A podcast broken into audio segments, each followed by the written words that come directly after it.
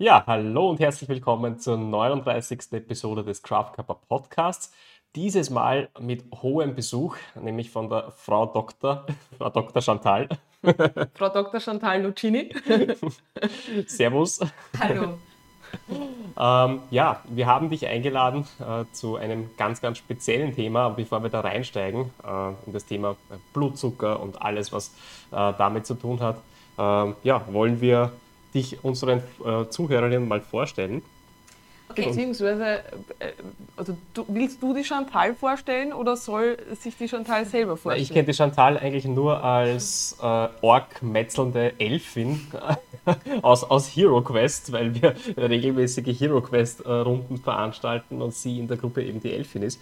Ähm, ja, ja, aber es ist jetzt nicht der einzige Berührungspunkt. Äh, den, den wir mit der Chantal haben. Also ja, ich, ich, ich, mag jetzt nicht vorgreifen, aber äh, wir teilen die Liebe zum Training, würde ich mal grundsätzlich ja, sagen. Zum, zu, zum Bodybuilding kann man es schon sogar, sogar sagen. Oder? Eigentlich ja, ja. Also die Chantal und ich, wir waren ja in der gleichen Saison auf der Bühne. Richtig, ähm, ja, ja. Das heißt, wir waren, wir waren Prep-Buddies. Ja, definitiv, ja. genau. Und ja, also laufen uns auch hin und wieder im Gym über den Weg. Mhm. Ähm, jetzt gerade weniger, weil wir gerade äh, am, am, Aufbau des Home Gyms sind. Mhm. Aber wir haben uns öfters die Klinke in die Hand gegeben. Also ihr seid ja, ähm, du und Stefan, ihr seid ja beim Training immer relativ früh ja. dran. Und wir waren sozusagen die, die, die nächste Schicht äh, in das Gym. Also, genau. ja. Für alle, die auf YouTube zuschauen, ähm, also bei, bei Chantals Bild steht ja Stefan Schenter, äh, Barry, Barry Strong Stefan. und er sitzt auch im Hintergrund, also so im Off und verschwindet ab und zu äh, im, im Blurry-Style. Genau. Ja, ja. Stefan, Stefan spielt gerade Magic the Gathering auf, auf Arena. Ja. Ah ja, sehr gut, sehr gut. Ja, die wichtigen Dinge des Tages gehören, ja. gehören Es gehört ja, auch, nein, es ist halt schwierig, sich zu kon äh, Außerdem ist er an meinem PC und ich bin an seinem PC und deswegen, ja. Vielleicht können wir das auch noch, äh, noch gleich nutzen. Also ihr beide äh, bildet ja das Team Very Strong ähm, und genau. habt auf, auf Instagram auch einen Auftritt äh, und biet, ja, bietet immer wieder Posts, Beiträge zu ähm, ja, ich sage mal, Themen rund um Fitness, Ernährung, die vielleicht auch missverstanden wurden und bietet auch gleich dazu den wissenschaftlichen Background, ja. äh, was uns dazu auch bewegt hat, äh, dich einzuladen, weil um den wissenschaftlichen Background von, von einigen dieser, dieser Mysterien soll es heute gehen. Genau. Genau, genau. Mhm. Ja.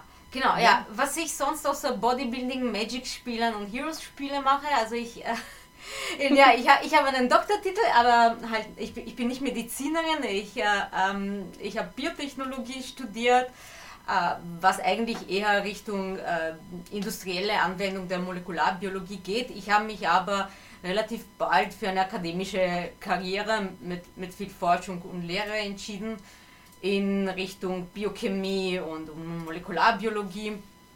Und äh, vor allem in meinen letzten sechs Jahren habe ich Humanmediziner und Zahnmediziner all diese naturwissenschaftlichen Fächer beigebracht. Und dabei auch während, also ich habe, äh, einer meiner Hauptgebiete war eben Biochemie und in dem biochemischen Praktikum haben wir von, ich würde sagen, wirklich hunderte von Studenten Blutzuckermessungen gemacht. Äh, so eine, haben wir so nachgemacht, diesen orale Glukosetoleranz-Test, wo man halt die Studenten trinken Zucker, wirklich eine Zuckerlösung, ziemlich grauslich, 75 Gramm Zucker mit ein bisschen Wasser dazu. Und dann haben wir halt so in zeitlichen Abständen Blutzucker gemessen halt. Mm, und das, das ist meine, auch meine, meine nahe Erfahrung mit verschiedenen Blutzuckerspiegeln. Ja, ja gut. Ja, das ist, das ist auf jeden Fall sehr spannend. Ja. ich glaube, da werden wir im Verlauf auf jeden Fall nochmal noch mal ja. drauf zurückkommen. Ähm, also ich finde das ja ziemlich cool, ja? also weil grundsätzlich, also was ich bei dir oder bei euch, bei euren Beiträgen auf Instagram merke und ich glaube, wir haben grundsätzlich sehr ähnliche Philosophien, äh, was die Herangehensweise an Training und Ernährung betrifft. Äh, was ich, ich persönlich immer wieder spannend finde, Leute, die die Hintergründe kennen, ja? also jetzt vor allem auch in, in, in deinem Fall, ja? also wo du wirklich ähm, in, in die Studien hineingehst und die Studien auch verstehst. Ja? Ähm, da ist es ja immer wieder so, dass man merkt, äh, gerade die Leute verlieren sich nicht in den Details. Ja? Also äh, kommen dann nicht in dieses Overmanagement hinein, in das vielleicht Leute hineintappen, äh, die, ich sag mal, nur Detailinfo haben. Und das ist, ich glaube, das ist das, was ich ähm, ja, was ich finde, was einfach den Mehrwert bietet, ja, wenn, man, wenn man sozusagen eigentlich die Details kennt, aber dann das rausfiltert, was halt für die Population wichtig ist, ähm, vor allem für die Dinge, die die Population vielleicht anstrebt ja, in der Ernährung. Also mhm. ähm, das, ist, das ist das, was ich, äh, ja, ich finde, was glaube ich auch heute in dem Call äh, sehr gut rauskommen wird.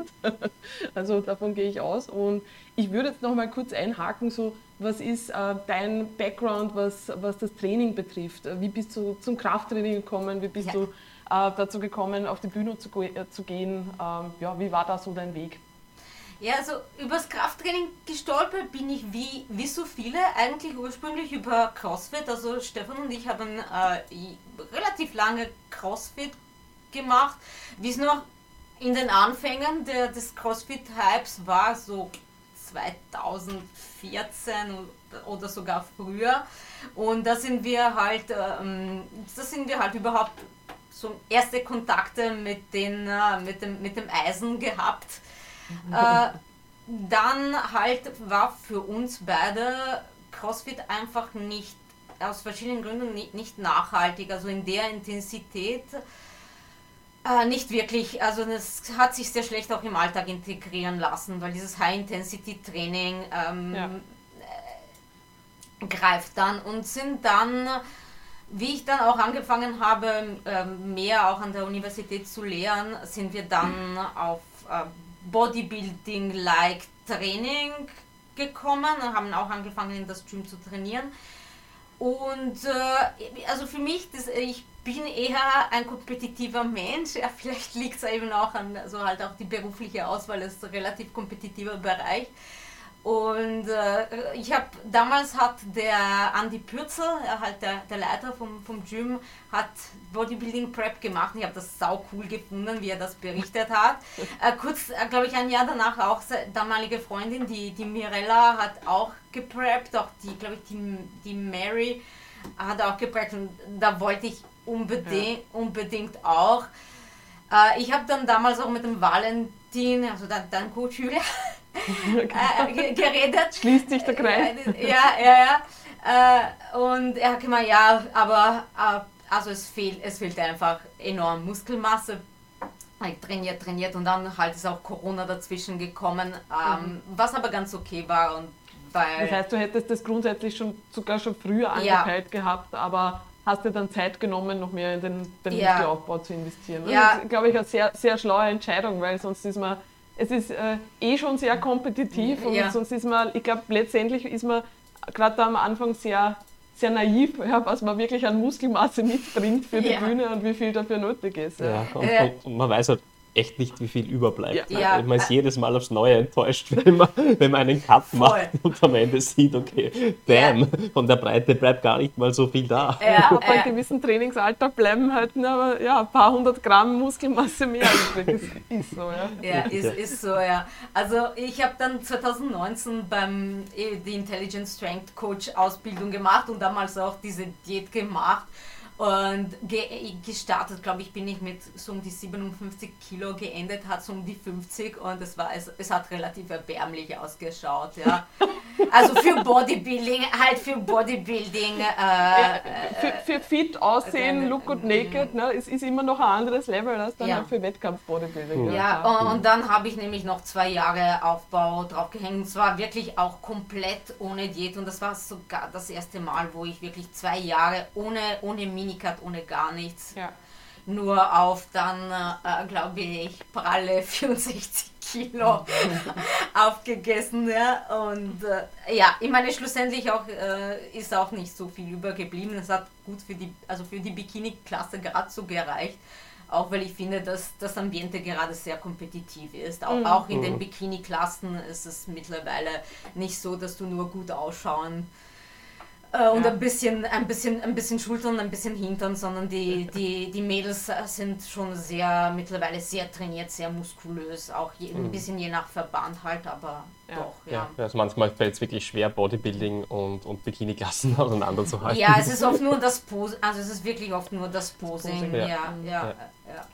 Ja, ist ganz witzig, immer wieder, wenn man sich Bilder ansieht von Bikini-Competitors mhm. 2000 12 ja. oder 13. Das ist halt wirklich so, dass es mehr oder weniger so, ich sage mal, die Stranddiät, ja. und, und da wäre man dann damals schon fertig gewesen. Mhm, also das stimmt. hat sich wirklich stark verändert. Ja. Ja, also durch alle Klassen hindurch. Ja, also aber, ja. Ich kann mich erinnern, also eben war so 2012 bei der INBF, ich habe damals noch vor, vor CrossFit, habe ich noch Pole Dance gemacht ah. und eine ehemalige Pole Dance Trainerin von mir, die, die wohnt im, im Raum Linz, äh, und die hat wirklich nur ein bisschen gediätet und hat, glaube ich, bei der INBF, die hat die Bikini-Klasse gewonnen. Ich meine, jetzt ist es, jetzt ist es äh, gut, die INBF ist, da, die INBF ist ein bisschen anders, aber trotzdem, glaube ich, würde das jetzt nicht mehr reichen. Ja, komplett ohne Krafttraining. Ja, hm. ja wild. Ja, ja ähm, gut. Also ähm, wir, teilen ja auch den Hintergrund. Also wir sind ja äh, dann, ich glaube, in dem Semester nach euch eingestiegen in die Intelligent oh. Strength, äh, also in die Deeper Strength genau. Coach Ausbildung. Äh, genau. Also haben da wirklich viele Überschneidungen. Und äh, ja, ich würde sagen, wir, wir, starten eigentlich ins, starten ins, ins, Thema hinein. Und zwar geht es ja heute um den, um den unter Anführungszeichen bösen Blutzucker. Mhm. Ja, ähm, also ist ein Thema, das immer wieder aufpoppt in den, ja, in den Medien, nicht nur in den sozialen Medien, in den Medien äh, geht es immer wieder darum, was, äh, was der Blutzucker nicht alles anrichtet, inwiefern man auf den Blutzucker aufpassen muss und meist geht das halt auch damit einher, wie man sich ernähren sollte, ja, um den Blutzucker in Schach Was nicht der Fruchtzucker mit dem Blutzucker macht. Genau, genau, ja. Und äh, also ist, irgend, ist ein Thema, das auch natürlich im Coaching immer wieder mal gerne aufkommt. Und vor allem ähm, so in, in Gesprächen, sage ich mal, die wir, also in Erstgesprächen, die wir führen oder ja. in Fragen, die eintrudeln auf Social Media, äh, geht es immer wieder auch darum, ja, Zucker meiden, Zucker meiden, genau. Zucker meiden. Und ich glaube, was oft dahinter steckt, ist ja auch so dieser, dieser Wunsch, äh, ja, ich möchte abnehmen ja, und ich lasse jetzt irgendwas weg. Ja, wenn ich das weglasse oder wenn ich dieses eine Ding in Check habe, dann äh, ja, dann funktioniert es plötzlich. Also ich bin gerade mit sehr vielen Leuten im Gespräch äh, online, weil wir äh, über den Kraftkörper-Account gerade äh, sehr viele Leute äh, angeschrieben haben. Ja, Im Rahmen einer Umfrage. Im Rahmen einer Umfrage. Und da kam tatsächlich vor zwei Tagen die Frage, wie ist denn das mit dem Fruchtzucker? Ich meine, komplett ohne Kontext. Ja. Wie ist denn das so mit dem Fruchtzucker? Sage ja. Aber ich verstehe die Frage. Ich, ich, verstehe, nein, ich, verstehe, ich verstehe die Verwirrung. Also nein, die Verwirrung, ja. ähm, dann haben wir geschrieben, ja, ist, ist halt Zucker, was genau willst du denn wissen? Ja? Und dann hat er halt gemeint, ja, wie ist denn das in der Nacht oder am Abend mit dem Fruchtzucker? Also da, da merkst du schon, okay, da wird sehr viel versucht zu, managed, äh, zu managen, äh, dass man Zucker vermeidet zu gewissen Uhrzeiten oder genau die richtige Menge und die, den richtigen Zucker auch erwischt äh, für die richtige ja. Uhrzeit. Ähm, und äh, ich glaube, die Episode soll einfach dazu dienen, ähm, ja, all, all diese Dinge mal aufzuklären und hoffentlich am Ende dann ein Konstrukt zu finden, wo man sagt, okay, das macht es Sinn, dass du dir Gedanken machst und das bitte nicht. genau. Also ich sage mal, womit wir gerne einsteigen würden, also so die Frage, ist überhaupt, sollten wir uns Sorgen machen um unseren Blutzuckeranstieg? so im Laufe des Tages und nach Mahlzeiten. Wie, wie siehst du das? Okay, also mal die, die kurze Antwort ist, ist als, gesund, als gesunder Mensch ohne Insulinresistenz, ohne Diabetes oder andere Stoffwechselerkrankungen ist die, die schlichte kurze Antwort, nein, wir müssen uns keine Sorgen machen.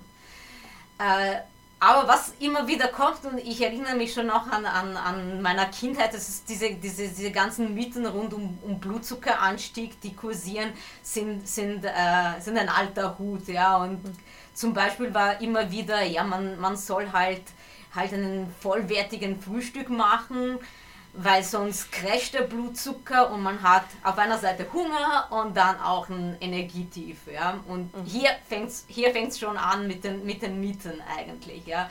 Weil äh, es gibt keinen Zusammenhang zwischen Anstieg und Fall von Blutzucker und Energielevel. Also das, ist, das ist erwiesen, dass es so ist.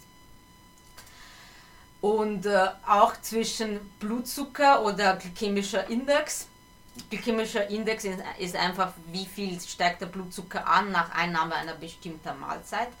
Äh, Gibt es keine Korrelation mit dem Hunger. Und ein ganz bekannter Beispiel, weil ihr arbeitet auch mit diesen ganzen Sättigungsindex-Tabellen, mhm. ist zum Beispiel die gekochten Kartoffeln, gekochte Erdäpfel. Die sind super sättigend, aber lassen auch wahnsinnig den Blutzucker steigen. Ja? Das ist ein klassischer Beispiel. Mhm. Ja. Mhm, mh. Und das sind zwei, zwei Mythen, die sehr kursieren und gerade das mit den Energielevels, was auch aus wissenschaftlicher Sicht ist, das mit dem Energielevel ist ein sehr schwammiger Begriff, ja, mhm. weil was ist Energie? Also wir empfinden immer Energie mit, mit Leistungsfähigkeit, dass, dass, ich dann, ähm, dass ich dann zum Beispiel einen klaren Kopf habe und nicht müde bin. Und das ist auch immer, wo die Leute hin, ja, und wir managen den Blutzucker, weil es erlaubt uns halt dann äh, so halt mit einem klaren Kopf zu arbeiten, leistungsfähig zu sein und so weiter. Und der Blutzuckeranstieg und die Leistungsfähigkeit haben nicht, nichts zusammen zu tun. Was man oft halt auch, gerade wenn man im Büro arbeitet oder, oder halt einfach arbeitet und halt eine schwere Mahlzeit, also wirklich vom kalorischen Load hat, das macht müde, weil einfach wirklich der Körper damit beschäftigt ist, die Mahlzeit zu verdauen. Aber es hat nichts mit dem Blutzucker zu tun. Also ich würde mir jetzt mal als Beispiel hernehmen, wenn man jetzt zum Mittag ja, zwei Käsleberkässemmeln isst, ja, weil gestern haben wir über die Käsleberkäse ja. gesprochen, ist nicht die Semmel das Problem, weil die vielleicht den Blutzucker schneller ansteigen lässt, sondern eventuell die Schwere der Mahlzeit an sich, die, ja. wo der Körper halt wirklich sozusagen Energie aufbringen muss, damit er halt die Verdauung, also Blut fließt in den Verdauungstrakt und ist, der Körper ja. ist halt beschäftigt. Ja, ja also de definitiv. Also der Biohack für ständig, für äh, keinen, keinen Mittagstief nach dem Kantinebesuch ist, ist wirklich eine, eine leichte Mahlzeit. Ja. Mhm. Das mhm. ist... Äh, das merkt man auch beim Training. Ne? Ja. Also wenn man vor dem Training schwerer gegessen hat und man merkt irgendwie, der Körper ist mit der Verdauung noch beschäftigt, dann fühlt sich alles irgendwie mühsamer an und schwerer an. Also ich habe dann immer das Gefühl, ja, der Körper man sich ist zu den Gewichten, ja. schleppt man sich auf die Bank. Ja. Vor allem, wenn, wenn der Fettanteil hoch war, also ja. bei einer Käseleberkässemmel wäre das, wär das der Fall. Ja. Äh, und da, da merkt man es ja auch, indem die Verdauung ja auch in, in Aufstoßen und so weiter resultiert. Also gerade bei fettigen Mahlzeiten äh, merkt man das dann, dann bei, bei Aber körperlicher ich habe auch wirklich das Gefühl, dass man die Luft eher ausgeht. Das ist sehr interessant. Ich habe wirklich das Gefühl, der, Sau der Sauerstoff ist nicht verfügbar. Das ist anders, irgendwo anders. Ja. Aber gut, das ist, das ist auf jeden Fall schon mal, ähm, finde ich, ein sehr brauchbarer Hinweis für die Praxis. Also vielleicht mal grundsätzlich eher schauen, dass man sich nach der Mahlzeit nicht vollgestopft fühlt und wohlfühlt, ist schon mal ein etwas um die Energie vielleicht besser zu managen, als jetzt sich wirklich ja. um den Blutzucker. Aber jetzt, jetzt halte ich entgegen, ich ja. könnte ja einfach ähm, eine, einfach nur eine Semmel essen. einfach nur eine Semmel essen, äh, ohne den, den Leberkäse. Ähm, das wäre dann kalorisch nicht besonders hoch. Äh, das wäre auch sozusagen leicht. Ja? Äh, und das habt ihr wahrscheinlich selber schon gespürt oder ich habe es definitiv gespürt. Ähm, wenn ich Hunger habe äh, und dann sowas esse wie eine Semmel, also leicht verdauliche, schnelle Kohlenhydrate, äh, habe ich das Gefühl, dass nach einer Stunde, eineinhalb Stunden der Hunger nicht nur wiederkommt, sondern sogar viel stärker kommt. Ja? Äh, und, das ist ja immer dieser, dieser berühmte Zuckercrash. Ja. Der Körper hat ganz schnell äh, ganz schnelle Kohlenhydrate bekommen, ganz viel Zucker bekommen, äh, hat die schnell durchs System gejaugt sozusagen und dementsprechend reagiert er jetzt mit mehr Hunger. Ist da was dran? Nein, eigentlich nicht. Also hm. Hunger, also Hunger, äh, Hunger, sind, Hunger, Hunger und Sättigung sind sehr komplexe Signale, die von erstens nicht eben Insulin kann man wirklich auch, Insulin ist das, was, also der Blutzucker soll immer auch ein Bild sein, dass das Insulin steigt. Ja, schlussendlich geht, um, geht es dann um diese Geschichte und bringen wir gleich das Insulin mit ins Spiel. Ja. Mhm. Aber also Insulin kann man nicht wirklich als Hunger- oder Sättigungshormon sehen, also das ist, das ist mal das Erste. Und Hunger und Sättigung sind sehr komplexe Signale, die durch verschiedene Komponenten im Essen mh, mm, geregelt werden oder getriggert werden. Und eins davon ist sicher eben, ja, also das kennt man auch, von, wenn man halt Kunden sagt, okay, also sie haben Probleme mit Hunger. Das erste, was man sagt, ist halt Ballaststoffe erhöhen, Volumen erhöhen. Und das ist das halt, was auch einen großen Teil der Sättigung ausmacht. Natürlich auch Kalorien spielen auch eine Rolle, also der kalorische Gehalt, und das kennen wir von der PrEP halt, dass irgendwann wir trinken nur viel, wir essen Berge an Gemüse, aber irgendwann ist, ist der Hunger wieder da, einfach weil der kalorische Gehalt so niedrig ist. Und natürlich hat das auch mit dem Körperfettanteil, den man mit sich trägt, auch zu tun. Und teilweise ist es äh, leider für viele Leute auch eine gewisse genetische Komponente, wie, wie sehr, äh, wie sehr ähm, reagiert man mit Hunger oder Sättigung äh, nach der Einnahme einer Mahlzeit. Ja. Und vieles ist dann auch psychisch ja sehr, sehr, sehr subjektiv. Ja. Es ist natürlich, wenn, äh, wenn ich auch eine, eine Mahlzeit einnehme, ohne so eine schnelle Semmel zwischendurch, ohne auch so während ich arbeite, ist es wirklich so, dass der Körper vielleicht das gar nicht so registriert, dass man etwas isst. Ja. Und es sind, sind sehr, sehr, sehr, sehr viele Komponenten, sehr, sehr komplex. Und das nur, es ist halt sehr menschlich, zu, das zu reduzieren. Okay, das mit dem Blutzucker ist einfach und verständlich, mhm. versteht jeder. Aber es ist nicht, es ist nicht das Einzige, was, eben, was Hunger und Sättigung ja. halt bestimmt, ja. Vielleicht bleiben wir gleich bei diesem Semmelbeispiel. Also, äh, wie du gesagt hast, ne, Sättigung hängt ja an mehreren Komponenten. Ja. Natürlich könnte man es jetzt einfach machen und könnte sagen, die Semmel, die hat jetzt meinen Blutzucker zu, äh, zu schnell ansteigen lassen, deswegen bin ich hungrig. Aber klar, Semmel hat jetzt nicht wirklich Ballaststoffe und ist ja auch kalorisch jetzt nicht viel. Also wenn ich jetzt versuche, mein Mittagessen also den kalorischen Bedarf, den ich vielleicht gerade zu dem Zeitpunkt habe, mit einer Semmel abzudecken, also nur einer Semmel, dann sind das, weiß ich nicht, wie viel eine Semmel, 200 Kalorien max, so ja, maximal. Ähm, es ist aber zu wenig. Ja? ja. Also, das heißt, das, das, das wäre ja, das muss man ja alles immer im Gesamtkontext betrachten.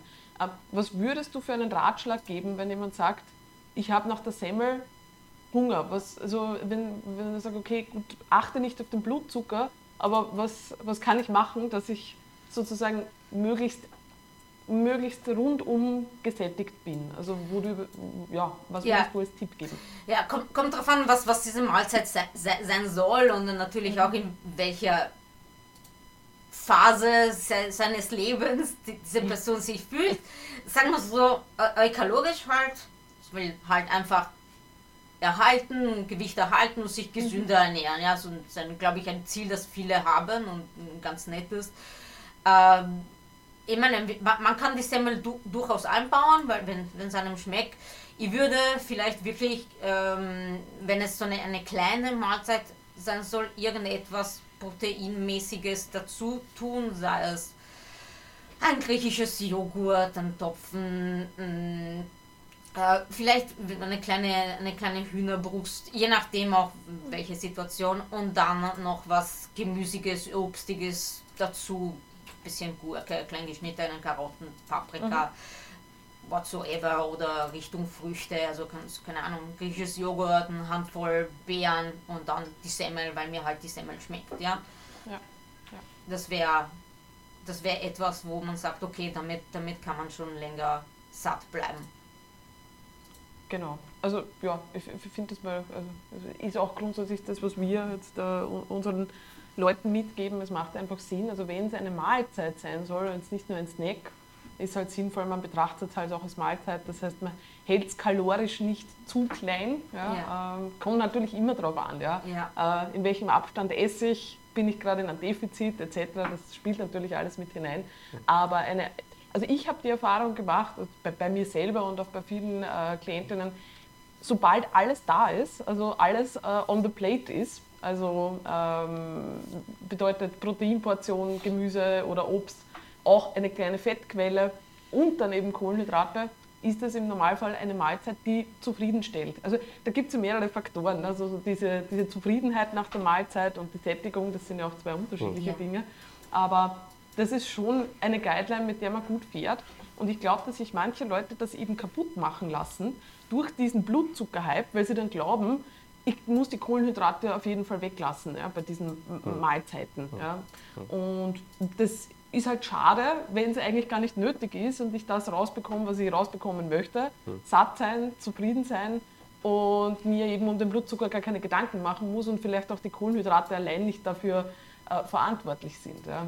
Ähm, ich, ich glaube, der, der Unterschied zwischen äh, einem Snack und einer Mahlzeit äh, ist vielleicht auch noch ganz, ganz interessant. Ja. Also Leute glauben vielleicht, dass sie besser durch den Tag kommen, wenn sie nur einen kleinen Snack dazwischen essen äh, übersehen dabei, dass sie, äh, keine Ahnung, ein 8-Stunden-Fenster haben, wo sie außer einem Snack nichts essen. Mhm. Der Snack ist ein Apfel. Äh, der Apfel in Isolation äh, ist viel zu wenig. Ja? Äh, und äh, der Körper reagiert vielleicht mit Hungersignalen und dann wird halt dem Fruchtzucker die, die Schuld zugeschoben. ja, ja, ja, das ist ein und, sehr guter Punkt. Ja, und ja. Dann, dann haben wir das Thema, wo Obst plötzlich verteufelt wird, ähm, weil obwohl das zugrunde liegende Problem eigentlich das Missmanagement ist von meiner Mahlzeitenplanung. Mhm. Äh, ich habe einfach nicht äh, eine, eine, eine Mahlzeitenplanung, die mich zufriedenstellt. Äh, was darin resultiert, dass ich am Abend heimkomme und halt äh, ja, gecrashed bin, sozusagen, ja. und dann der Körper aufholen will. Und ja. dann, dann beginnt das große Raiden des, des Kühlschranks. Also ich glaube, hier, hier ist, ist der Schlüssel für viele Leute, die nach, äh, nach, nach Snacks oder nach Essen auf der Arbeit vielleicht äh, ja, regelmäßig Crashes feststellen. Also ich mhm. glaube, sich dazu überlegen, okay, wie viele Mahlzeiten esse ich eigentlich und wie ist jede Mahlzeit zusammengestellt und wie viel Abstand ist zwischen den Mahlzeiten, ähm, ist hier eine, eine wichtige Sache. Mhm. Ja, mhm. definitiv.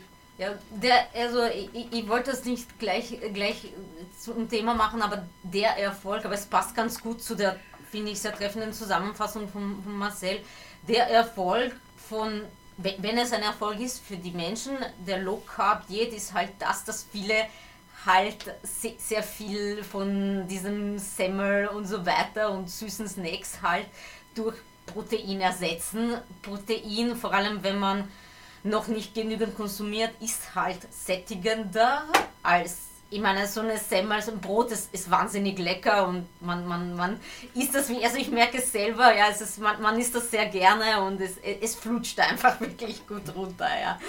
äh, was für mich gerade, ich habe nicht sonderlich viel Appetit, bei mir passt es ganz gut gerade, aber für viele, die eben versuchen halt auch einen gesünderen Lebensstil, vielleicht das eine oder andere Kilo abzunehmen, äh, ist dann halt äh, schon leichter zu sagen, okay, lass mal die Kohlenhydrate ein bisschen raus und, äh, und sind dann gezwungen, fürs, also mal am Anfang wirklich auch mit mehr Proteinquellen zu essen und dann kommt die Sättigung und dann äh, kommt das auch das leichtere Abnehmen und dann sagt er, ja, es ist der Zucker, nein, es ist einfach eben Mahlzeitenmanagement, höherer Proteingehalt und so weiter, ja. Mhm.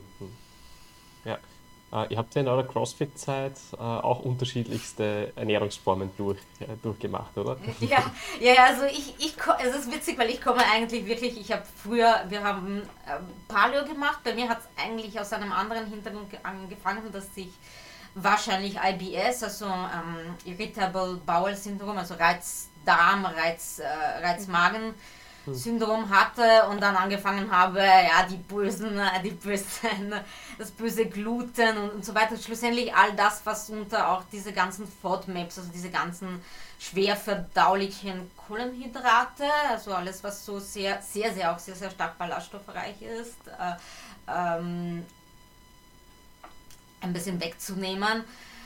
Äh, ich glaube auch mit einer der Gründe, warum wir immer so fertig waren, weil wir auch keine Kohlenhydrate und das gerade gegessen haben und das Ganze bei, eben bei diesem hochintensiven HIT-Training. Es war. Mhm.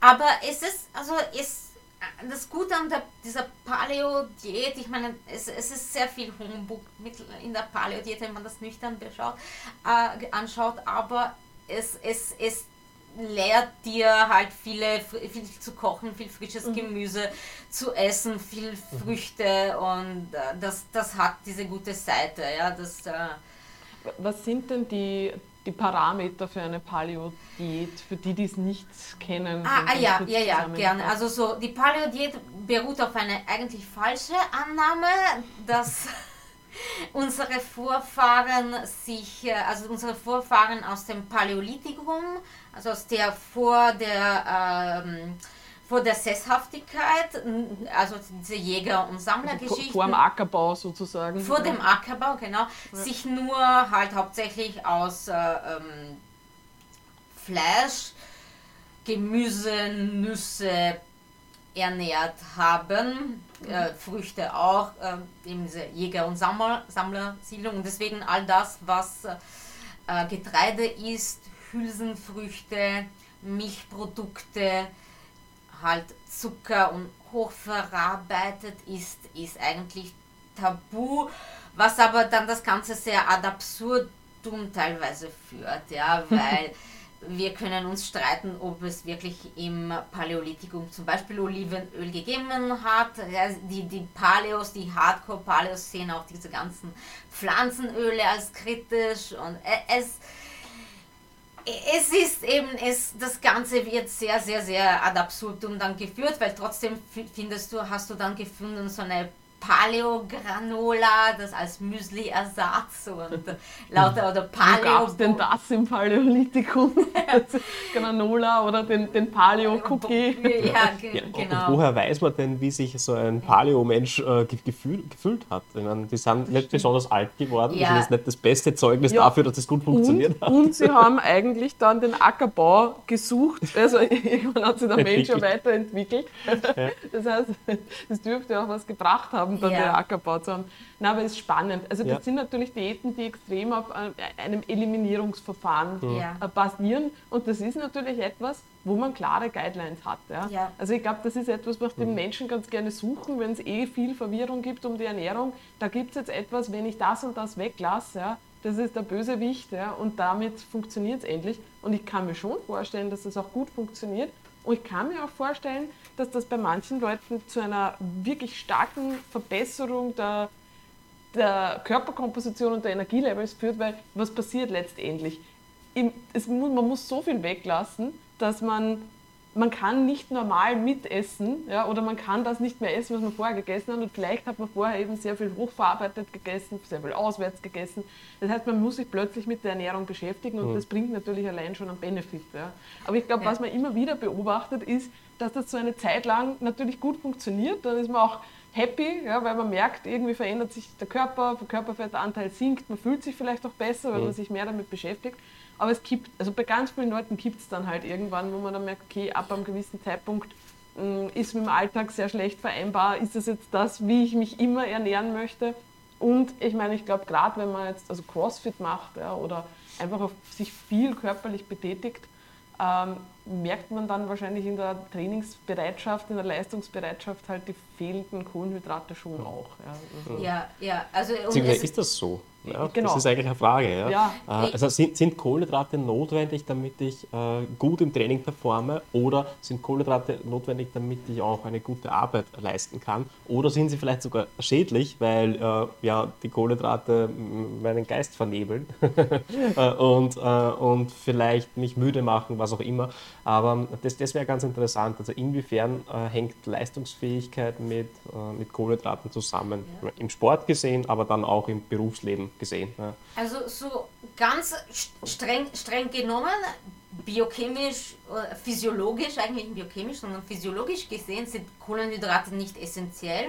Mhm. Wobei essentiell heißt, dass wenn ich sie nicht zuführe, dann kann mein Körper sie nicht herstellen. Weil unser Körper kann aus den verschiedensten Substrate Kohlenhydrate herstellen. Ja, also mhm ist das, ist das, ist das gut für die Gesundheit? Also es ist halt, ich überlebe damit. Ist das gut für die Gesundheit? Nein, weil zum Beispiel auch durch die Kohlenhydrataufnahme wir verschiedenste Kohlenhydrate, also nicht nur Stärke und Zucker, also Saccharose, sondern auch allerlei Ballaststoffe und andere Zucker, die zum Beispiel für unser, äh, für unser Darmflora ganz wichtig ist. Ja? Also wir brauchen Kohlenhydrate für ein gesundes Dasein, also das ist defin definitiv ja.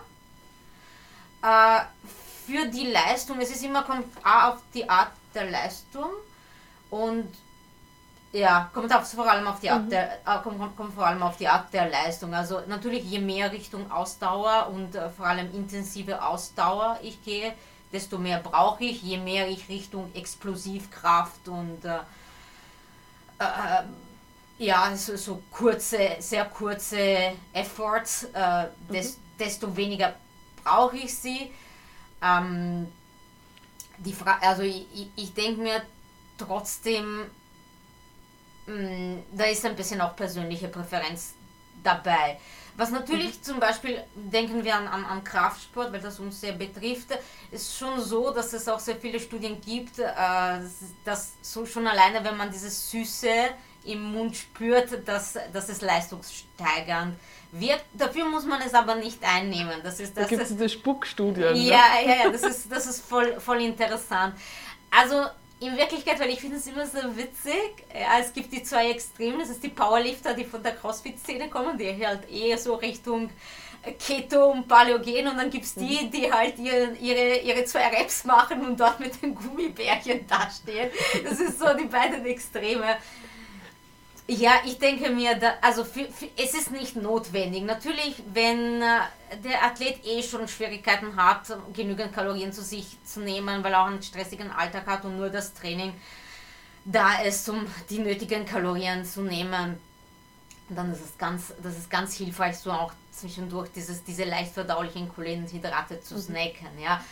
Ich würde es, ich auch als, als, als Coach würde ich es keinem Athlet verschreiben, sagt, du musst jetzt deine Intra-Carbs nehmen, ja. weil sonst leistest du nicht gut. Ja. ja. Ähm, ich denke, dass das eben so wie alles, es ist alles ein bisschen, äh, erstens persönliche Präferenz und je mehr es Richtung hochintensive Ausdauerleistung geht, desto wirklich, wirklich wichtig bis notwendig werden Kohlenhydrate. Mhm. Ich glaube, äh, ein sehr wichtiger Punkt, den du angesprochen hast, und das ist ja auch äh, ähnlich mit der Aufnahme oder ja, mit der Aufnahme von Protein, ist, was, was braucht der Körper zum Überleben und was braucht ein Körper, um, um gut zu performen. Also das ja. sind ja zwei unterschiedliche Dinge. Mhm. Weil genau das ist der Punkt, ne? Kohlenhydrate ja, sind nicht essentiell und das ist ja das, was man immer aus der Keto-Szene hört und äh, aus der Low-Carb-Szene und das stimmt auch. Nur die Frage ist immer, geht es mir gut damit? Ja? ja. Und das ist schon auch noch was Individuelles. Also jeder hat individuelle Präferenzen in der Ernährung. Und ich glaube, wenn man dann versucht, stur einem Protokoll zu folgen, weil das Protokoll so und so ist, ja, und man auch irgendwie Angst davor hat, dass das negative Auswirkungen haben könnte, die vielleicht eben gar nicht da sind, hm. äh, ist, es, ist es schade. Ne? Weil, äh, so wie du sagst, also ich, man erlebt wirklich unterschiedliche Leute auch im Coaching. Manche Leut, manchen Leuten fällt es extrem leicht, ähm, Kohlenhydrate weg, also wegzulassen oder halt minimal zu halten, gerade wenn es darum geht, jetzt eine Diät zu gestalten. Und das ist ja auch etwas, was man absolut nutzen kann. Also ich bin auch jetzt nicht der, der Meinung, man muss unbedingt, ja, ähm, kommt jetzt auf die Trainingsleistung oder auf den Trainingsstatus natürlich an, aber man muss jetzt nicht rund ums Training oder im Training Kohlenhydrate laden, weil sonst funktioniert nicht. Also ich glaube, dass man sich da auch irgendwie eine äh, eine Angst antrainieren kann, ja, dass ich ohne, ohne so viel Kohlenhydrate nicht mehr leben kann. Mhm. Das, das, spielt sich viel im Kopf ab. Äh, und gleichzeitig gibt es natürlich auch die Leute, die es vielleicht aus Angst weglassen, aber dann extrem viele Benefits merken, wenn sie eine kleine Mahlzeit mit Kohlenhydraten vor dem Training mal essen oder mhm. vielleicht auch mhm. in intensiven Trainingseinheiten, die zwei Stunden dauern, ja, äh, vielleicht auch mal ein, ein Intra-Workout konsumieren ich glaube nach wie vor immer, also ich bin ganz stark der Meinung, dass sich ganz viel im Kopf mhm. abspielt, mhm. aber dass manche schon sehr lange aus Gründen, äh, weil sie halt vielleicht Diätbestrebungen haben, die nicht so gut funktionieren, da immer irgendwo herumgrundeln in einem Gebiet, wo sie sich nicht wirklich wohlfühlen. Mhm. Und das, das heißt eigentlich, das ist sehr schön, ne, wenn man sich das jetzt überlegt, dass man eigentlich auf diese individuellen ähm, Präferenzen auch eingehen kann und dass man jetzt sich nicht vor, vor Kohlenhydraten fürchten muss, dass man sich auch nicht vom Blutzucker fürchten muss. Und ähm, ich glaube, das ist immer ganz wichtig, dass man, dass man das betont, dass dann nicht jeder, jeder Mensch ja, und jeder, jeder Körper auch gleich darauf reagiert. Weil zum Beispiel also das mit den Energielevels, also ich finde, das nimmt sehr viel Druck raus, ja, weil ich weiß, okay, Blutzuckeranstieg äh, korreliert nicht unbedingt mit meinen Energielevels. Das heißt, wenn ich jetzt versuche, meinen Blutzucker zu menschen, bin ich vielleicht gar nicht da dran, was den größten Benefit bringt, um meine Energielevels zu managen. Äh, was würdest du sagen, was hat da mehr, was hat da noch mehr, ähm, was, was wiegt da noch mehr, was jetzt so äh, Trainingsperformance, Energielevels betrifft? Was ist vielleicht das, worauf du auch persönlich achtest? Also erstens, also ich, ich weiß, es ist jetzt wieder ein bisschen, es ist Mode, aber es ist wirklich wahr. Es ist Schlaf ist Schlaf ist so äh, unterbewertet, äh, weil es ist, also, na, meine, unterm Strich habe ich auch gemerkt, dass nach, auch nach einer Nacht schlechter Schlaf kann man trotzdem im Training relativ gut performen. Aber ich sag mal, langfristig ist so guter Schlaf äh, hat einen großen Einfluss auf die Trainingsperformance, definitiv. Ähm, es ist genau so, ja. Also natürlich auch Kalorien und Protein, also Protein first, aber auch äh, eigentlich Kalorien und Protein haben auch einen Einfluss aufs mhm. Training. Mhm. So kurzfristig, wir wissen alle, die so hart gedietet haben und äh, egal ob Prep oder, oder auch Fotoshooting oder eben auch äh, bei der Intelligent Strength Diät, auch da, auch mit sehr wenig Kalorien, sehr wenig Kohlenhydrate, äh, kann man wahnsinnig gut performen, aber auf lange Sicht, also es zahlt das Training und man, mm, man regeneriert einfach mit weniger Kalorien, auch weil einfach der, der, der Körper ist in diesem katabolen ähm, Zustand, weil, weil wenig Nährstoffe da sind und tut sich auch schwer, die, die kleinen Muskelrisse, also die, die da entstehen, zu reparieren. Und auf lange Sicht nimmt die Performance ab, wenn man sehr lange im, im Kaloriendefizit ist. Und zwar in einem harten Kaloriendefizit mit wenig Körper, verbunden mit wenig Körperfett vor allem. Ja? Mhm. Weil da, also solange der, der Körper aus den Reserven, aus den Fettreserven zerren kann, geht es noch, aber wenn dann die Fettreserven immer weniger werden, da gibt es nichts mehr, äh, wo man, woran man zerren kann. Und ja, das ist ja auch interessant. Also, die ist, also, du kennst das auch, du hast auch schon äh, sag ich mal, sehr, sehr hart runter diätet. Ja, das war ein kleiner Cut. Ja, aber was mir da immer auffällt, ist, dass ich da, also, dass man da man reagiert, je niedriger der Körperfettlevel ist, desto mehr merkt man, wenn man sich Kohlenhydrate zuführt, mhm. was das für einen Instant Energieschub geben kann. Ja.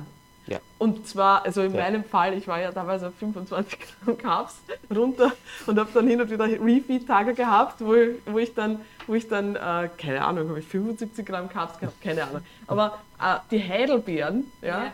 Ich, ich, die Heidelbeeren im Frühstück, das war was, ich habe mir gedacht, das ist unglaublich, ja, was habe ich jetzt plötzlich für Energie? Ja. also das hängt, hängt hängt schon auch am, am, am Körperfettlevel und ja. auch auf der Verfassung, mhm. inwiefern man das, glaube ich, auch, auch wahrnimmt. Ne? Also ja. Und, und da wieder auch, denke ich, auch sehr individuell, weil es gibt Menschen, äh, die können mit einem relativ niedrigen Körperfettlevel sehr munter und, und, und äh, leistungsfähig durch die Gegend laufen. Und aber die, das ist wirklich eine verschwindende, äh, also es ist die meisten, die, meist, die meisten tun es nicht, ja. Die meisten ja. brauchen schon ein bisschen höhere Körperfettlevel, um, um leistungsfähig ja, ja zu sein. Ja, aber das ist wirklich ein individuelles Empfinden. Mhm. Also ja, ähm, ja. das gehört in einen der Podcasts von, von 3DMJ. Mhm. Äh, mein, mein, Coach, der Alberto Nunez, äh, ja, ist ja die Lean Machine, sage ich jetzt mal. Also, voll, äh, der läuft ganzjährig eigentlich mit einem passablen Körperfettanteil her herum, also athletisch passabel, also niedrig, äh, und hat auch in einer Prep nicht die größten Schwierigkeiten, dann wirklich in diese essentiellen Körperfettlevels zu kommen. Äh, er hat das mal so geschildert, für ihn fühlt sich so eine Prep eigentlich nicht schwer an, äh, bis auf die letzten drei, vier, fünf Wochen. Ja. da wird es ein bisschen härter. Ja. Und ja. da ist er aber halt schon bei äh, geschätzten 6% Körperfett oder so. Und ja, da merkt man halt, okay, andere ähm, haben quasi nach sechs Wochen vielleicht schon die ersten Erscheinungen, ja, ja. die die PrEP wirklich schwer machen und haben dann noch äh, vier Monate oder so. Also da, das ist wirklich höchst individuell. Ja.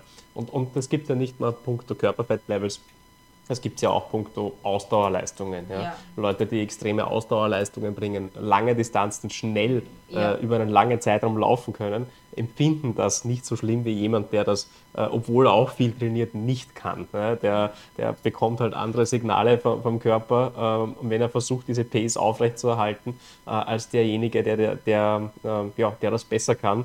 Äh, der leidet halt einfach nicht so viel äh, und kann aber nichts dafür, ja? Weil selbst wenn beide gleich trainieren würden. Ja, jetzt können alle besser werden, aber die Baseline ist schon mal anders das und das Empfinden anders, dabei ist ja. auch ein anderes. Ne? Nicht umsonst gibt es dann einfach Leute, die in einem Bereich einfach top werden oder genau. sind natürlich nicht die Leute, denen es jetzt am allerschwersten fällt, ja, das zu tun, ja, was sie tun. Ja.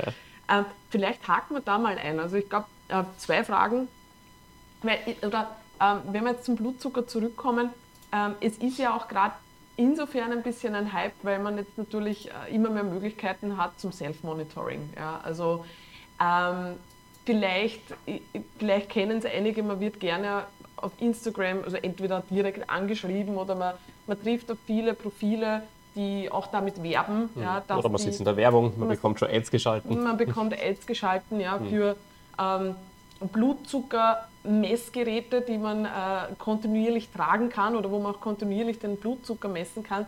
Bevor wir da tiefer reingehen, weil du hast da einen sehr, ähm, ich sag mal, sehr aufklärenden Post dazu geschrieben auch, äh, die Frage, würdest du jetzt grundsätzlich, ähm, weil welche Personen, ich überlege gerade so, was eine Person jetzt vielleicht rausbekommen möchte aus dem Thema, die den Podcast hört. Nehmen wir mal das Extrem her, oder das, ja, das Extrem her, äh, Prep, ja, Wettkampfdiät oder sehr harte Diät, also jemand, der vielleicht im, im Thema Kraftsport äh, verankert ist und das Beste aus dem Körper rausholen will, eventuell sogar auf die Bühne gehen will. Glaubst du, könnte es Sinn machen, auf so etwas äh, wie den Blutzuckerwert zu achten, ein kontinuierliches Blutzuckermonitoring zu betreiben? Könnte das irgendeine Art von Benefit haben für die Person? Also ich würde da erstmal klar, klar teilen zwischen naturalen und nicht naturalen Bereich, ja, weil das, das, das ist schon mal, bleiben wir da gleich kurz, vielleicht für alle, die also das versuchen wir da auch zu klären, also natural oder nicht natural, also bedeutet also sozusagen, also ohne äh, unterstützende wie, wie, sagt man das am besten? Stopp. Ohne Stoff. Sagen wir einfach Stoff. Ohne. Stoff, also ohne Anabolika, Steroide. Ohne ja. Anabolika, ohne Steroide. Für alle, die es nicht wissen, es gibt im Bodybuilding diese beiden Bereiche. Also es gibt Verbände, bei denen getestet wird, die sind natural. Ja. Mhm. Das bedeutet, das ist ein Mensch wie du und ich, der einfach versucht, mit dem, was der Körper ähm, ihm gibt, das Beste rauszuholen. Also so wie Chantal und ich unsere Prep gestaltet haben. Wir haben mit unseren gottgegebenen, na Gott, das möchte ich jetzt eigentlich nicht ins Spiel bekommen, aber mit dem gearbeitet, was, was uns der Körper ähm, ja, von sich aus bereitstellt. Richtig. Und aber dann gibt es auch jene, die halt ähm, ja, das ausreizen, was äh, die Hormonmanipulation äh, und der, der, Wissensstand und die Chemie derzeit hergibt und, und ja, die halt versuchen mit diversen äh, Zusatzmittelchen äh, den Körper zu im Grunde zu, zu, zu, einem Supersoldaten zu machen. Also äh, mehr rauszuholen als natürlich. Viel zu positiv eigentlich. Ja, ein Supersoldaten, ich glaube, man, man, kennt diverse Filme, das hat immer auch eine, eine, einen negativen Ausgang am Ende des Tages. immer irgendwie schief, ja. ja. Also, also man, braucht nur, man braucht nur an Hulk denken, äh, wobei da, da war nicht nach Captain, Captain, Captain America, America war so einer, ja. Da hat es ganz gut funktioniert, ja. Äh, ich habe ich hab da eher ein bisschen verstörende Warhammer-Bilder. Also. ja, richtig. Ja. Äh, ja. also Warhammer 40k, ja, so, so, so Leist, äh, die Leistungssteigerung auf der etwas anderen Art. Okay. Ja, richtig. Okay, also du würdest da mal differenzieren, das ist schon mal ganz spannend. Ja, ja weil es ist eigentlich, äh, das, die, die, der, das mit dem Bodybuilding und Glucose-Monitoring ist eigentlich ein alter Hut, der eigentlich aus diesem leistungsgesteigerten Bodybuilding kommt, weil die durch die Palette eigentlich an Medikamente, die sie nehmen, und gewisse Medikamente haben sehr wohl einen Einfluss auf den Blutzuckerspiegel. Ähm, ich meine, ich kenne mich. Die spritzen ich, ja auch Insulin. Also ich, ich kenne mich ja wenig ja, aus, aber. Ich kenne mich so auch, ich muss sagen, ich kenne mich da auch sehr wenig aus. Lange Rede, kurzer Sinn, vielleicht, ich, ich kenne mich eben zu wenig in diesem ganzen Bereich mhm. gedoptes Bodybuilding aus, um ja. zu sagen, könnt, aber ich könnte mir vorstellen, dass es vielleicht in diese, das ist der einzige, einer der einzigen ja. Bodybuilding-Settings, wo ich sage, okay, vielleicht macht das Sinn, weil das, der Vorteil von diesem kontinuierlichen Glukosemessgerät ist, ähm, früher hat man halt, viele kennen das, so mit diesem Pricktest halt einfach gestochen und das musst du erstens dauernd machen, was dann auch mhm. zur Narbenbildung führt. Es ist, es ist, es ist also ich habe es selber auch probiert mit den Studenten, ja, und auch den Studenten die Angst zu nehmen. Das ja. gemacht äh, und es ist halt Schmerz, es ist unangenehm und außerdem ist es immer halt wirklich nur ein, ein Zeitpunkt, ja. ja. Mhm. Und das Praktische bei diesen äh, Glucose-Monitoring-Geräten ist, dass es ist einmal, einmal auf, meistens tragt man das auf der Schulter und äh, das misst automatisch, ist oft mit einer App verbunden und die Sache, die Sache hat sich. Ist eigentlich gerade für, für viele, die wirklich darauf angewiesen sind, auch aus, als medizinische Indikation, wirklich eine große Erleichterung und äh, es ist toll, weil du eben diese kontinuierliche Kurve hast. Also in, äh, vielleicht äh, nochmal zusammenfassend, nachdem ja in diesem unterstützten Bodybuilding-Bereich ja auch Mittel eingenommen werden, die ja zum Beispiel auch, also die medizinische Mittel, die ja zum Beispiel Diabetiker einnehmen müssen, sie spritzen ja. müssen, kann es natürlich für die Population dann auch Sinn machen, weil es ja, ja auch, ja, weil da dieselben Mittel im Spiel sind, die man eventuell kontrollieren kann. Ja, ja also viele, viele, viele, viele halt nehmen auch diese Sachen nicht in den medizinisch indizierten Dosen, ja, ja. sondern halt auf, sie versuchen auch wirklich gewisse Körper-Homöostase-Signale zu brechen, weil darum geht es ja in ja. dem unterstützten Bereich. Aber mir ist es jetzt wirklich spontan auch eingefallen, wie ich mich so ein bisschen Gedanken gemacht habe, wo macht das Sinn? Äh, wäre mir das jetzt nie eingefallen. Ja, ja. ja, ja. Aber da gibt es konkret den Anwendungsfall, eben wenn man Insulin spritzt, um quasi eine ja, mehr oder weniger Superkompensation zu erreichen. Was, was tut Insulin? Transportiert äh, die, die Glucose äh, aus dem Blut in die, in die Organe, in die Muskulatur. Ähm, und äh, ich glaube, der, der, Sinn von Insulin, wenn ich es äh, extra noch zuführe, ist sozusagen, dass ich mehr von den Kohlenhydraten zur Muskulatur bringe. Ja, ja, es ist halt, es, der, der, Mechanismus des Insulins ist, ist, ein bisschen komplexer, was es auch, was es interessant macht ähm, und gleichzeitig auch sehr riskant. Insulin äh, bindet eben an Rezeptoren und hat unter anderem nicht nur diese stoffwechselregulierende Effekte, sondern hat auch Zellwachstum-Effekte. Mhm. Äh, und das ist, glaube ich, auch etwas, was sie versuchen auszunutzen, mhm. was natürlich auch sehr riskant ist, weil alles, was wenn du Zellwachstum forcierst, heißt auch, dass du in gewisser Art und Weise auch Krebs forcierst, ja, weil mhm. Krebs lebt oft von dieser Dysregulation von, von Wachstum, ja, also ja. Mhm, ja. Mhm. Verstehe, ja, ja. Ja, deswegen denke ich mir, also es ist gut, das, ist, das wäre fast ein, ein Thema, ein Thema. Das, ist, äh, das wäre ein eigener Podcast, das ja, wäre spannend, Podcast, ja. ja. Aber vielleicht ja. nochmal ganz kurz, um das, um das abzuschließen, ähm, was passiert mit dem Körper, wenn ich äh, zu viel Insulin habe? Was, was sind die Gefahren? Äh, okay, äh, äh, es, kommt, es kommt darauf an auch wieder, ob, ob, äh, ob, ähm, ob akut oder chronisch. Ja? Mhm. Chronisch ist es schon ein, ein Zeichen von Insulinresistenz.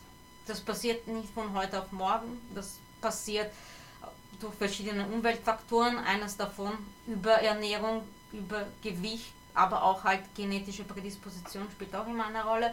Insulinresistenz, die dann zu Diabetes führt. Mhm. Ja, das ist äh, zu viel Insulin ist immer das Risiko immer eben, dass dann äh, was, was, was Insulin macht, ist, es blockiert die Gluconeogenese in der Leber. Was ist die Gluconeogenese? Die Gluconeogenese ist ein Stoffwechselprozess, das dafür sorgt, dass wenn wenig Blutzucker wenn, das, wenn der Blutzucker niedrig ist, äh, die Glykogenspeicher in der Leber aufgebrochen, also nein, das ist was anderes, das ist, pardon, dass halt Glucose synthetisiert wird, pardon, das war was anderes, ja. Also wenn die Gluconeogenese macht aus anderen Substraten Glukosen, Glucose mhm. und sorgt dafür, dass halt unser Blutzucker nicht zu weit unten geht. Was, weil, warum? Weil viele unserer viel Hirn zum Beispiel äh, ist nicht nur auf Glucose angewiesen, aber sagen wir so, Hirn ist auch, ist auch sehr auf Glucose angewiesen, Herz ja. und so weiter. Ja? Und deswegen ist es schlecht, wenn der Blutzucker zu weit abfällt. Normalerweise diese Mechanismen, wenn man nichts Exogenes einführt, halten sich immer die Waage. Es gibt die Hormone, die dafür zuständig sind, dass eben zu, zu viel Zucker, Gluconeogenese stoppt, zu wenig Blutzucker, Gluconeogenese on, ja, also so ganz vereinfacht ausgedrückt.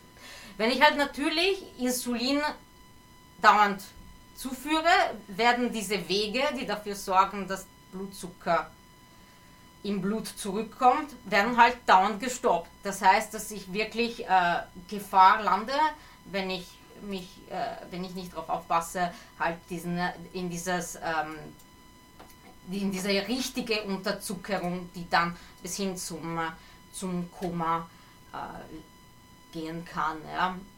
Das ist also mhm.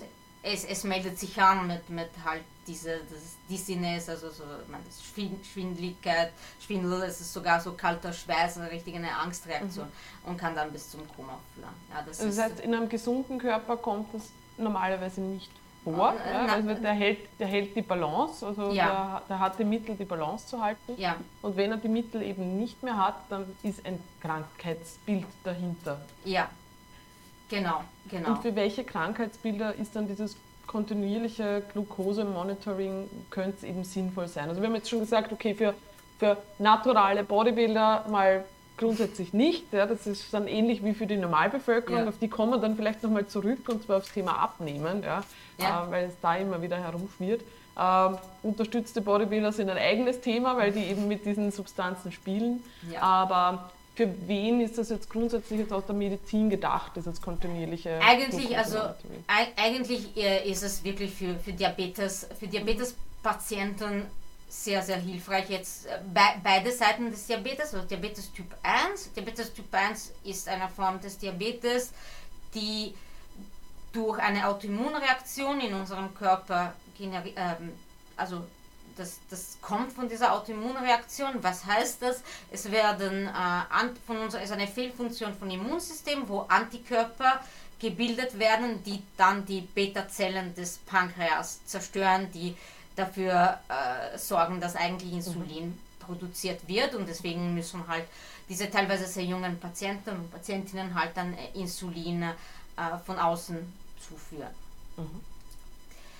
Und da ist halt, äh, da ist sowas halt natürlich dadurch, dass sie entweder oft arbeiten sie jetzt auch mit, mit so Insulinpumpen, aber auch wenn sie das noch spritzen. Ich glaube, mittlerweile gibt es sogar eine orale Form von Insulin, ich weiß nicht in welchem klinischen Stadium es ist, aber egal wie, es ist immer für, für diese Patienten, vor allem auch am Anfang der Krankheit, wenn sie das herausstellt, halt einen ständigen Monitoring zu haben und halt auch ein bisschen ein Feeling zu haben, was passiert mit dem Blutzucker und mit der Insulinregulation, die ich exogen nehme, wenn ich, wenn ich eben gewisse Lebensmittel nehme. Und, ja. und da hat man wirklich eine schöne kontinuierliche Kurve, man muss nicht dauernd stechen äh, es ist wirklich sehr, sehr hohe Lebensqualität, vor allem für diese oft sehr junge Patienten. Ja. Es tritt sehr oft zwischen so 12 und 14 Jahre auf.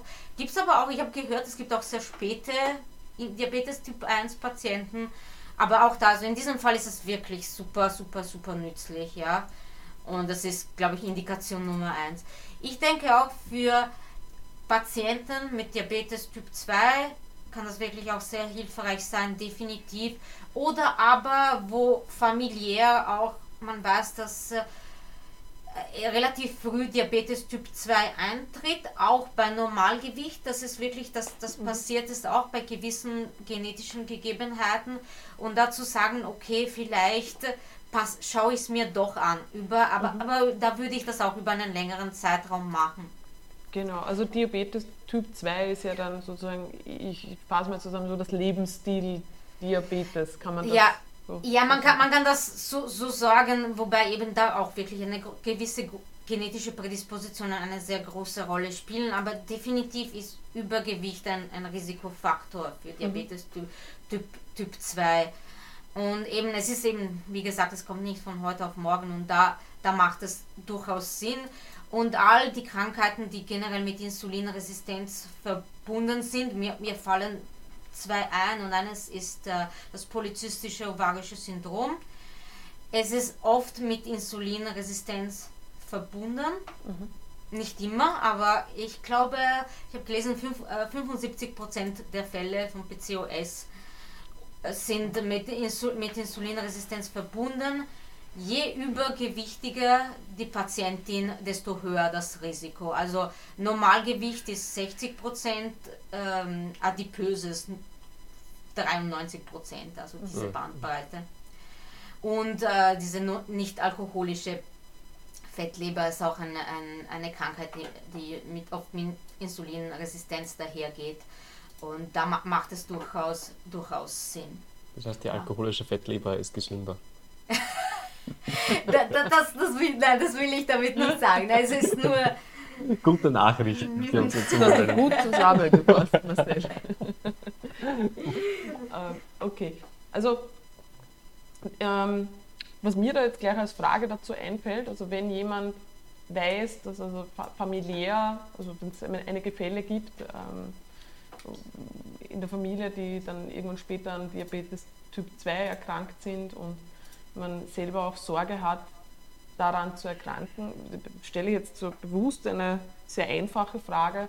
Heißt das jetzt einfach nur, ich muss eben auf meinen Blutzucker achten und kann es dadurch managen? Das heißt, angenommen, ich weiß, könnte anstehen, ja, das heißt, ich mache jetzt ein kontinuierliches äh, Glukosemonitoring, finde dadurch raus, eventuell durch welche Mahlzeiten, Mahlzeitenzusammensetzungen da irgendwie Probleme entstehen oder finde, ja, finde einfach ein Muster raus ist das das, was mich, was mich weiterbringt oder was schützt. Schützt, ja. Ja, okay. ja, ja. Das ist be bewusst vereinfachte Frage, ja. Mhm. Es ist, äh, ich würde, also ich, ich st stellen wir so ein hypothetisches Szenario, ja, dass eine Person so übergewichtig, auch leicht übergewichtig, so mhm. feststellt, okay, also so erstens geht mein Blutzucker sehr hoch, zweitens es geht nicht so schnell runter, ja, mh hm sieht, sieht so aus, als, als, als wäre es so ein Prädiabetes und eben Insulinresistenz. Ähm, erstens würde ich mal, also das erste, was ich machen würde, ist natürlich immer, das, das ist Arzt, ja, weil eben mhm. es können, können, es gibt eben, wie gesagt, ein paar andere Faktoren, die auch den Blutzucker beeinflussen können. Ähm, zum Beispiel auch eine langfristige äh, Einnahme von Cortisol, also Glukokortikoide, mhm. äh, kann auch den Blutzuckerspiegel, so eine, eine Insulinresistenz täuschen. Ja. Es, es, gibt einige Sachen, die immer so ein bisschen auch täuschen können. Äh, lange Rede, kurzer Sinn, es ist, es ist, eine, ist eine komplexe Krankheit ja, und ähm, unterm Strich, was, was immer hilft, ist da Lebensstil zu korrigieren. Ja. Rauchen spielt auch immer eine große Rolle, aber eben auch wirklich äh, Übergewicht spielt eine wahnsinnig große Rolle. Mangelnde Bewegung äh, und generell auch äh, nicht nur, weil wir sind alle Bodybuilder und gehen Fitnessstudio und denken, damit hat es sich, nein, auch mhm. wirklich, also dieses Bewegen auch außerhalb des, der zwei, drei, vier Sporteinheiten, die man macht. Ja? ja. Äh, also das, so hin und wieder ja. spazieren gehen oder grundsätzlich so sich im Alltag bewegen, ist schon eine, eine gute Idee. Ja, und das alles, also der Mangel davon ist ein großer, ein großer Risikofaktor für Diabetes Typ 2 und versuchen das alles langsam aber sicher zu implementieren ist, also wenn man nicht, wenn man sieht, okay, es ist so an der Grenze, kann man sogar schaffen, vielleicht, vielleicht mhm. da wirklich dagegen zu steuern. Trotzdem, ich meine, irgendwann, ähm, es, es, es spricht auch nicht dagegen, wenn einer merkt, okay, wenn eine Person merkt, ich habe ich hab wirklich Diabetes Typ 2 ja, und dann sich mit dem Arzt konsultiert und der Arzt verschreibt, äh, am, am Anfang verschreibt man immer so blutzuckersenkende Medikamente dass man trotzdem anfängt, halt mit diesem blutzuckersenkenden Medikament zu arbeiten und am Lebensstil zu arbeiten. Das eine schließt das andere nicht aus, weil jetzt kommt auch dieser Trend, ja, und alle, alle, alles, was die Pharma bietet, ist böse und man macht mhm. alles durch Lebensstil. Ich würde mich dem nicht, also mhm. würde ich merken, ich habe Diabetes, ich würde nicht auf die Medikamente verzichten, weil es einfach äh, also so, so ein hoher, konstanter Blutzucker und wir reden hier nicht über die physiologischen aus, also Peaks, die wir sehen, wenn wir eine kohlenhydrathaltige Mahlzeit haben, sondern wirklich über diese, diese Peaks sind, gehen weit, weit über das Physiologische rauf. Ja? Also wenn, es ist, wenn eine normale Person so 100 ist, jetzt also eine, irgendeine Zahl, mhm. geht das 150, 200 rauf. Mhm. Ja? Also wir reden ja. Über also noch einmal... Die, die Baseline ist schon viel höher als bei einer gesunden ja. Person und die ja. Ausschläge dementsprechend mhm. auch noch. Das ist natürlich schon wichtig, weil ich kann mir vorstellen, ja, wenn jetzt jemand so ein kontinuierliches Glukosemonitoring betreibt, ein gesunder Mensch, ja, ja. und sieht diese Ausschläge eben ja, nach Mahlzeiten. Was, wenn man der Hund schaltet sich mit ein.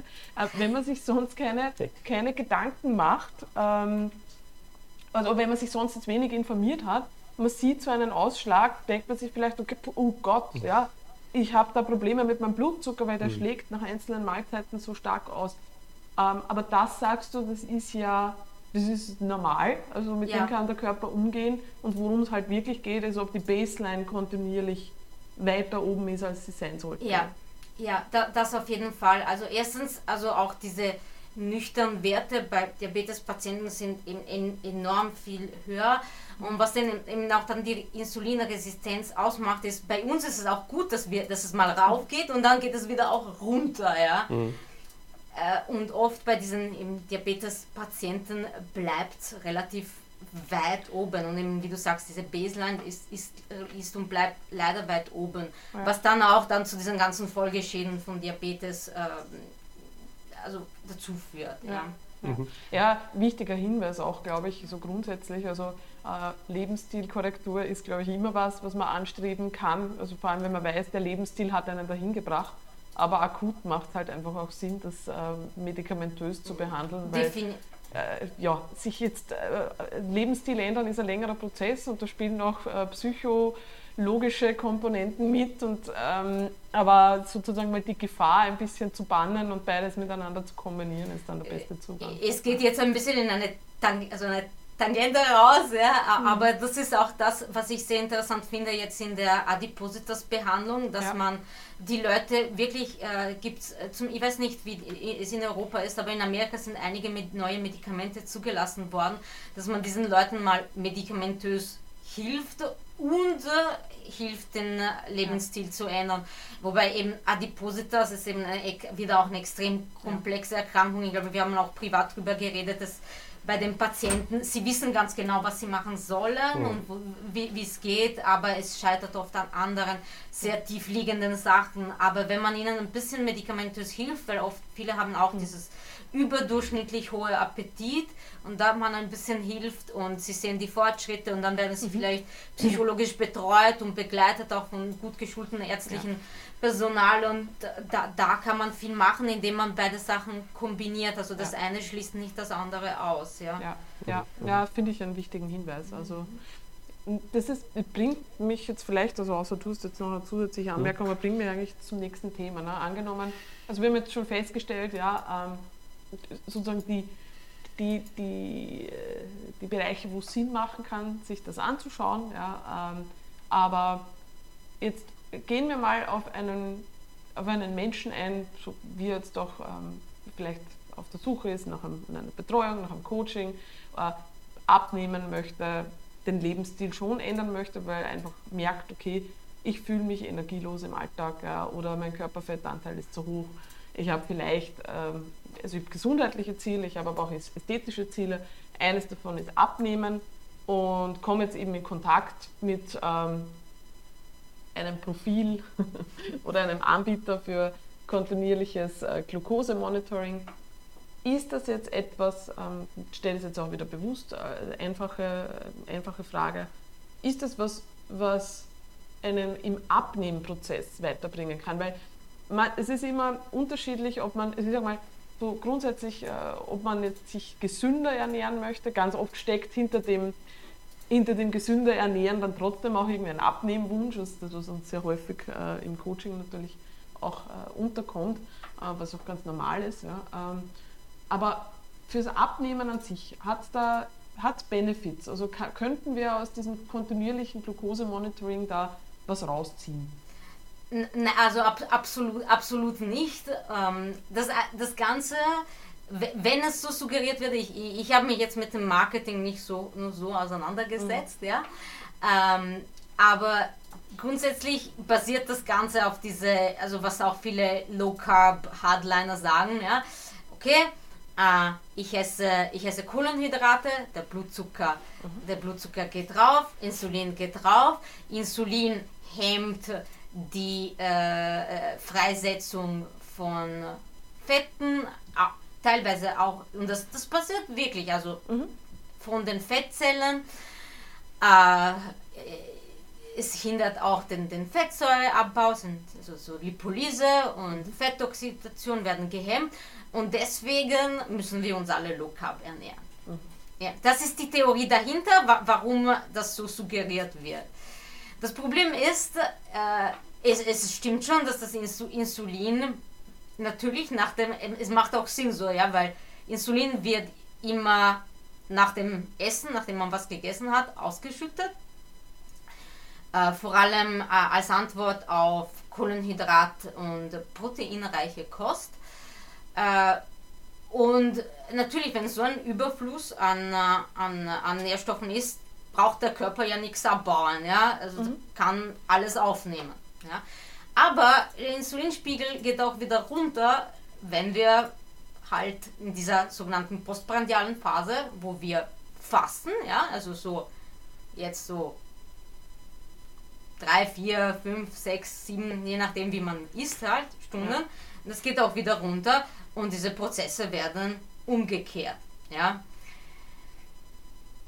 Und es bewegt sich immer, das ist, das ist immer, das ist immer so, außer man hat eine Stoffwechselerkrankung, mhm. ja. Und unterm, unterm Strich, ja, es ist immer, es ist immer, es ist immer der Kaloriendefizit, ja. ja.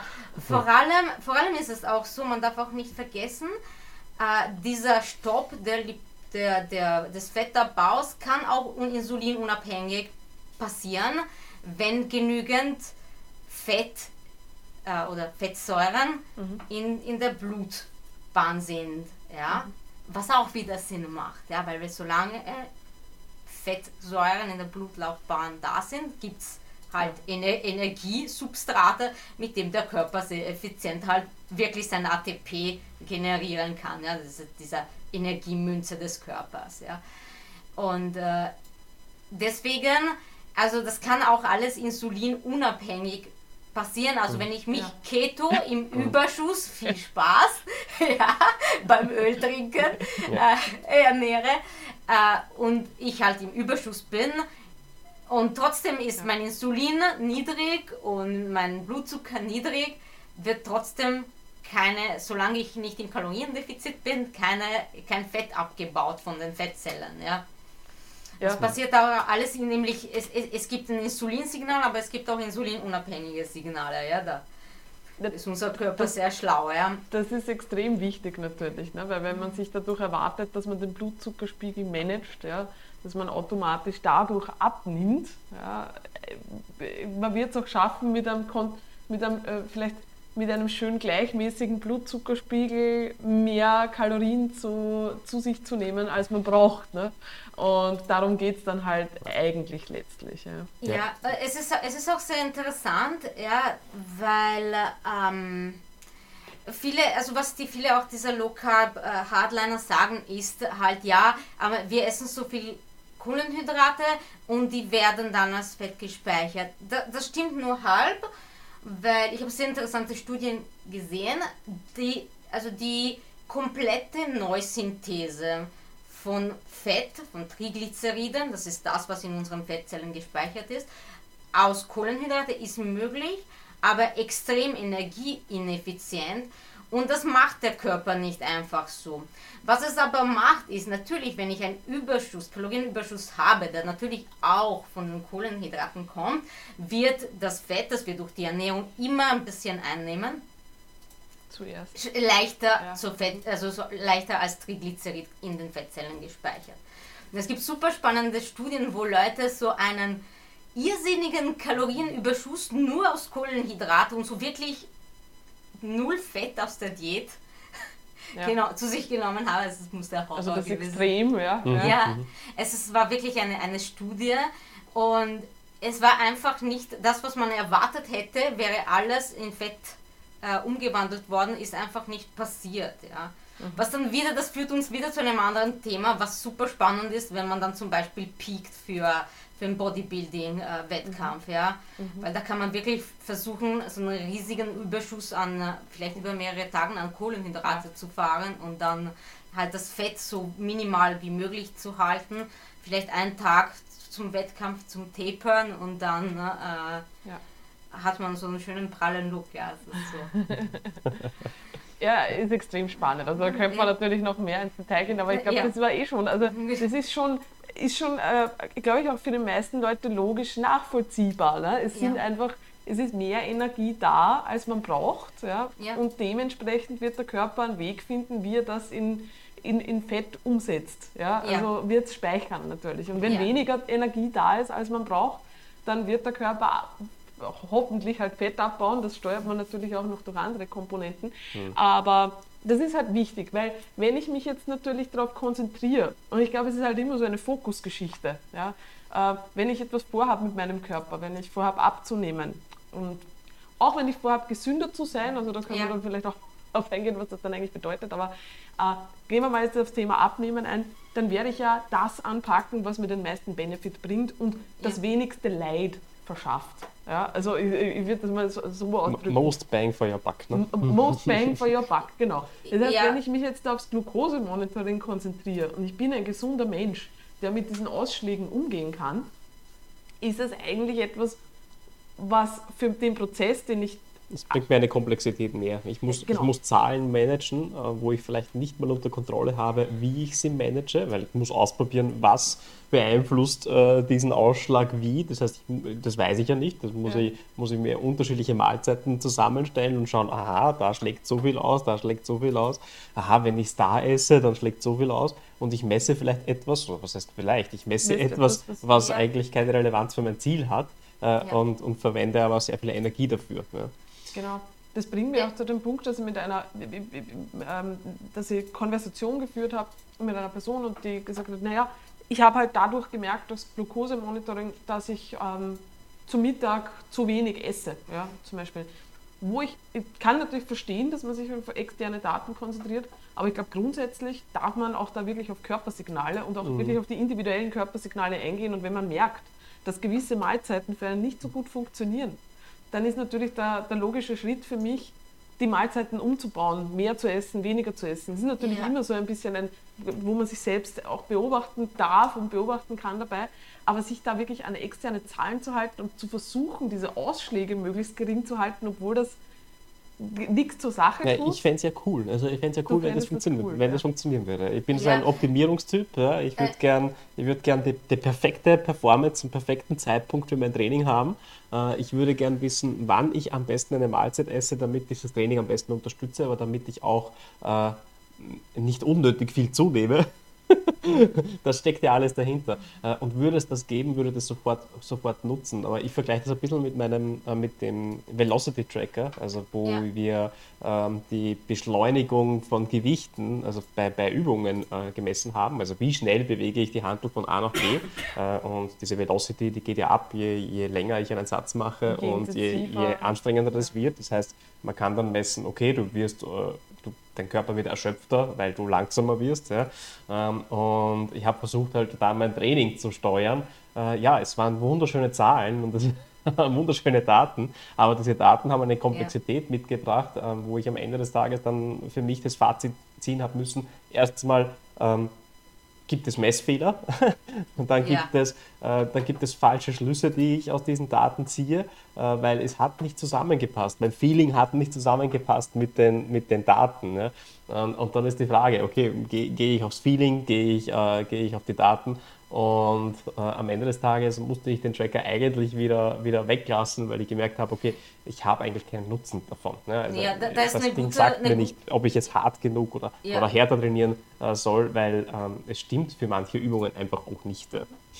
Äh. ja, das, das ist das äh, persönliche Feeling gepaart mit einer, mit einer ehrlichen Videoanalyse viel, viel mehr wert. Ja? ja ich meine, ja. Zahlen sind bequeme Zahlen, also ich, ich bin da ganz bei dir, ja, Zahlen sind, sind, sind, sind sind halt ein fixer Wert. Ja? Da, da gibt es keine Subjektivität. Ja. Es gibt halt den Messfehler, ja, das darf man auch nicht vergessen. Ja. Aber, und das, das, das gibt eine Täuschung von Klarheit. Aber auch Blutzucker eben, es sagt mir nicht, ob, ob ich im Kaloriendefizit bin oder nicht. Das wäre auch super, gell? So richtig so ein echter, echter Lean Bulk, ja, wo man wirklich nur minimal ja. minimal an Fett zulegt. Man weiß ganz genau, wie viele Kalorien man jeden Tag verbraucht und wie viele man essen kann. Wobei es ist auch schwierig. Echtzeit stelle ich mir auch schwierig vor. Die, die Zukunft, denke ich vor allem auch aber für, für Patienten, ist, dass diese dass es nicht nur beim Glukosemonitoring bleibt. Ja. Mhm. Aber ich bin da zu wenig drinnen in diese, in diese Thematik. Mhm. Aber ich glaube, es gibt, wird eine Zukunft geben. Aber ich denke, das ist vor allem für Patienten auch mit viel, äh, so multiple Krankheiten oft haben auch zum Beispiel äh, Diabetespatienten auch so Dyslipidemien, also so ähm, sehr hohe, sehr hohe ähm, Fette im Blut mhm. und äh, sehr wenig von diesem guten Cholesterin HDL und dass mhm. da mehrere Sachen monitoren kann und halt auch die Medikation anpassen kann. Ja, aber fürs Lifestyle ist es, denke ich, ist noch immer die, wenn man abnehmen will, Waage, Umfänge, Check-in-Bilder auch, weil eben wenn man dann auch wirklich mit, mit, mit Krafttraining anfängt, das täuscht es auch, weil man hat das Gefühl, man, man, auch die Waage zeigt nicht her, wie, wie der Körper sich verändert. Also mhm. halt da, das, das ist noch immer, es ist äh, leider fad, aber ja, man, noch man immer sucht das halt Beste. vielleicht nach dem besonderen Gadget oder Trick, ja. der einen Prozess leichter macht, der immer eine gewisse der einen immer herausfordern wird. Ja? Weil in einem Defizit zu sein bedeutet, zu planen, bedeutet auch Hunger auszuhalten, nicht in einem Übermaß, ja. aber halt auch eine Ernährung zu finden, die für einen funktioniert, wo ich nämlich das Problem drin sehe, wenn sich Leute in solchen Details verlieren und versuchen dann zu steuern. Ja? Also ich glaube, was, was diese Glucose, was dieses Glucose-Monitoring dann halt zeigt oder grundsätzlich wird man halt dann dafür belohnt, dass man Mahlzeiten möglichst low carb gestaltet. Ja, mhm. kann man vielleicht so zusammenpassen, kommt dann vielleicht irgendwann raus, na gut, wenn ich Low Carb oder Keto esse, dann sind diese Zahlen halt, äh, gibt es halt diese Ausschläge mhm. nicht, die ja. eh in Ordnung sind. Ja. ja. Aber das heißt, man passt seine Ernährung auf irgendein externes, äh, auf einen externen Messwert an. Aber grundsätzlich ist halt das Wichtigste eigentlich, sowohl in der gesunden Ernährung als auch wenn es ums Abnehmen geht, dass man halt einen Weg für sich findet, den ja. man langfristig durchziehen kann. Und ich glaube, das ist das, wo die Leute da wirklich in Probleme hineinlaufen, wenn sie versuchen, etwas durchzupuschen, was nicht für sie funktioniert. Ja. ja. Also, weil ich auch letztens erst ähm, mit einer, mit einer Person hin und her geschrieben, die gemeint hat, naja, sie will jetzt den Zucker weglassen, aus gesundheitlichen Gründen, weil das eben nicht gesund ist. Äh, gut, komplex, könnte man komplex antworten. Ihr Problem war aber dann, dass sie halt solche Heißhungerattacken hat, ja, dass sie dann halt erst wieder dieses zuckerhältige Zeug ja, auf einmal sozusagen reinbinscht ja, und rein isst. Und da kann man sich jetzt fragen, warum versuche ich etwas zu tun, was gar nicht wirklich den Unterschied macht für den Prozess, den ich eigentlich anleiten möchte, ja. dass ich mich noch dazu führt, dass ich dann halt austick ja. ja und Cheat Meals, ja. Cheat Days etc. Und vor allem davor würde dich der Glukosemonitor nicht bewahren. Ja? Du Nein, würdest die ganze Zeit schauen, dass du diesen Wert schön niedrig hältst, um dann einen riesigen Ausschlag zu produzieren, von dem du eh weißt, warum der kommt. Ja? Genau. Und das ist halt auch ein psychologischer, ein mentaler Faktor, das ist äh, ein Alltagsfaktor, ne? weil das ist auch dieses, ah, ja, ich jetzt bin ich zum Essen eingeladen, ja, und da gibt es Torte, die kann ich nicht essen, da schlägt das jetzt aus. Ja. Also ja. Sind ja die, diese Komponenten sind ja oft viel, viel wichtiger mhm. ähm, als jetzt irgendwelche externen Mess. Und es kann so wie die Low Carb Diät kann kurzfristig sehr wohl vielleicht ja. wirken, dass du abnimmst. Also das will ich gar nicht bestreiten, ja weil du dann anfängst, vielleicht wirklich ein paar Sachen wegzunehmen, die halt dafür zustehen. Vielleicht trinkst du nicht mehr dauernd de, de, den, den Cola mit Zucker, ja, und dann nimmst du den raus, okay, du kreierst ein Kaloriendefizit und hältst deinen Blutzuckerspiegel niedriger mhm. und oh Wunder, du nimmst ab. Aber irgendwann stößt du an die Grenze, weil wenn du anfängst, den Keto-Riegel, der 250 Kalorien hast, zu nehmen, weil dir der Maßriegel, der genau dieselben Kalorien hat, da irgendwann kommst ja. du an die Grenze und du hast was gemikromanagt, das gar, st statt das grundsätzliche Problem von, wie baue ich eine settingende, ja. gesunde Mahlzeit, wenn ich jetzt abnehmen will, zum Beispiel. Ja. Mhm. Und das Problem ist also auch die Person, die sagt, okay, äh, ich habe gemerkt, dass ich zu wenig esse. Es ist auch so, ich kann eigentlich sehr viel essen, ohne meinen Blutzuckerspiegel zu erhöhen ich kann sehr wenig essen, ohne meinen Blutzuckerspiegel zu erhöhen. Also die Aussage ist falsch. Da, da, da hilft es, was mir so ein Tagebuch zu führen oder Kalorien zu tracken, ja, ja ähm, wenn man, wenn das wirklich interessant ist. Mhm. Wirklich zu sagen, ich habe Probleme, ich, ich habe das Gefühl, ich esse so viel, aber ich nehme nicht zu, mhm. soll es geben, habe ich gehört. Ja. Aber da, da, hilft es auch teilweise wirklich den Leuten sagen, probier mal halt die Sachen einzutragen und Kalorien zu tracken, weil ja. oft diese Personen gar nicht so viel essen, wie sie glauben, weil ja, viel, viel und wenig sind halt Messgrößen, die, ja. die können sich auf viel Dinge beziehen. Die, die, ja. Auch die, die Größe der Mahlzeit ja, ja. kann viel sein vom Volumen, kann aber kann aber die sein. einzige Mahlzeit am Tag sein. erstens das, ja, kann wenig sein kalorisch, genauso wie mhm. eine Kleinigkeit oder eine kleine Mahlzeit halt viele Kalorien haben kann. Also mhm. absolut, das ist wahrscheinlich, also wenn man dann schon irgendetwas mitmessen möchte, ist wahrscheinlich der, die Kalorienzufuhr, um da ein Gefühl zu bekommen, was man überhaupt tut, äh, der, der größere Anker, ja. Ja, wenn, man das, wenn man das machen möchte. Okay. Ähm, ja, also wir haben jetzt eigentlich schon sehr viel von dem, was wir uns so notiert ja, haben, an schlauen Fragen besprochen.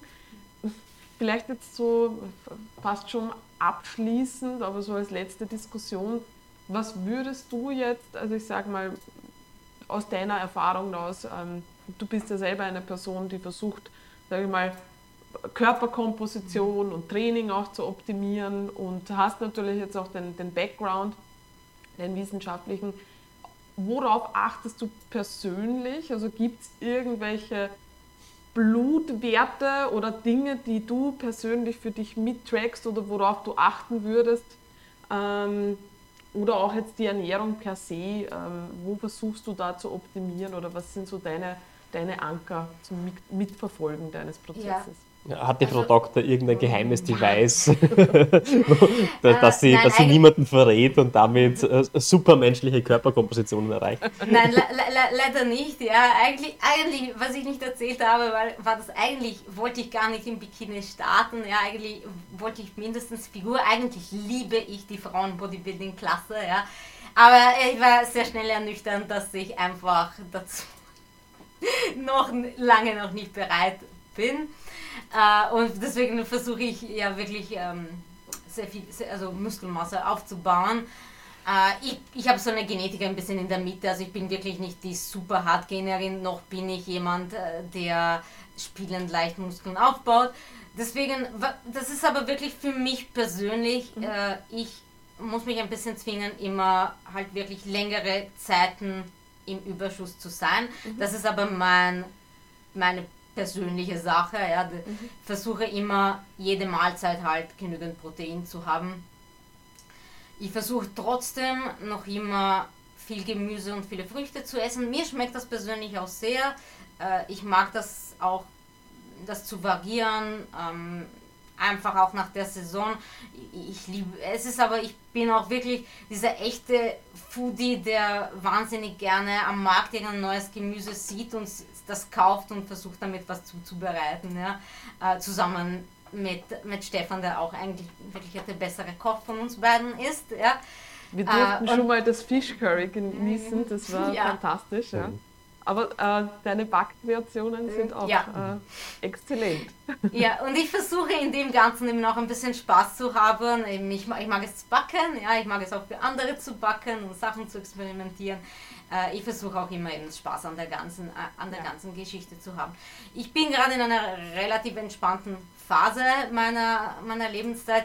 Ich habe auch Phasen, wo, also vor allem während also wie ich noch sehr viel in, an der Universität gearbeitet habe, wo ich auch wirklich so sehr leistungsorientiert esse, wo ich schaue, Gemüsezubereitung, die schnell geht, Protein, ja. das schnell geht, irgendeine Kohlenhydratquelle, die relativ unaufwendig ist und, und los geht's. Ja, also das, diese Seite an mir geht's. Also ich gibt's.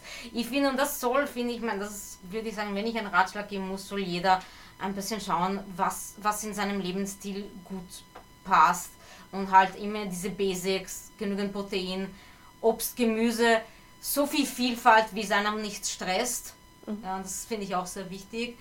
Äh, Kohlenhydrate, die einem Spaß machen Und, äh, und, und, und sozusagen entsprechend dem Energiebedarf, je nachdem, ja. was man halt gerade vorhat. Ne? Also bei dir ist es sozusagen jetzt äh, kontinuierlicher Überschuss über eine längere ja. Zeit. Und, aber das ist, äh, ist ja eigentlich sehr langweilig. Ne? Ja, und, und, und wenn man so, also Parameter, ich persönlich äh, an, an Parameter tracke mhm. hauptsächlich Gewicht und mache regelmäßige Check-in-Fotos. Mhm. Äh, sonst, ich mache, was, was es in Österreich gibt, wird diese klassische Gesundheitsuntersuchung angeboten mit den verschiedenen Blutparametern, die nehme ich in Kauf. Äh, ich habe eine Vorgeschichte mit äh, familiärer sehr hohen LDL-Cholesterin mhm. und generell Cholesterinwerte. Ist eine Sache, auf die ich gerade jetzt besonders aufpasse, weil in den letzten Jahren war es in der Regel recht erhöht. Es hat mich immer gerettet. Äh, ich bin noch im Normalgewicht. Äh, ich habe sehr hohe HDL-Cholesterinwerte, die das Ganze ein bisschen ausbalancieren. Aber es ist eine Sache, wo, wo ich persönlich aufpasse. Und da denke ich, da hat jeder seine familiäre Geschichte.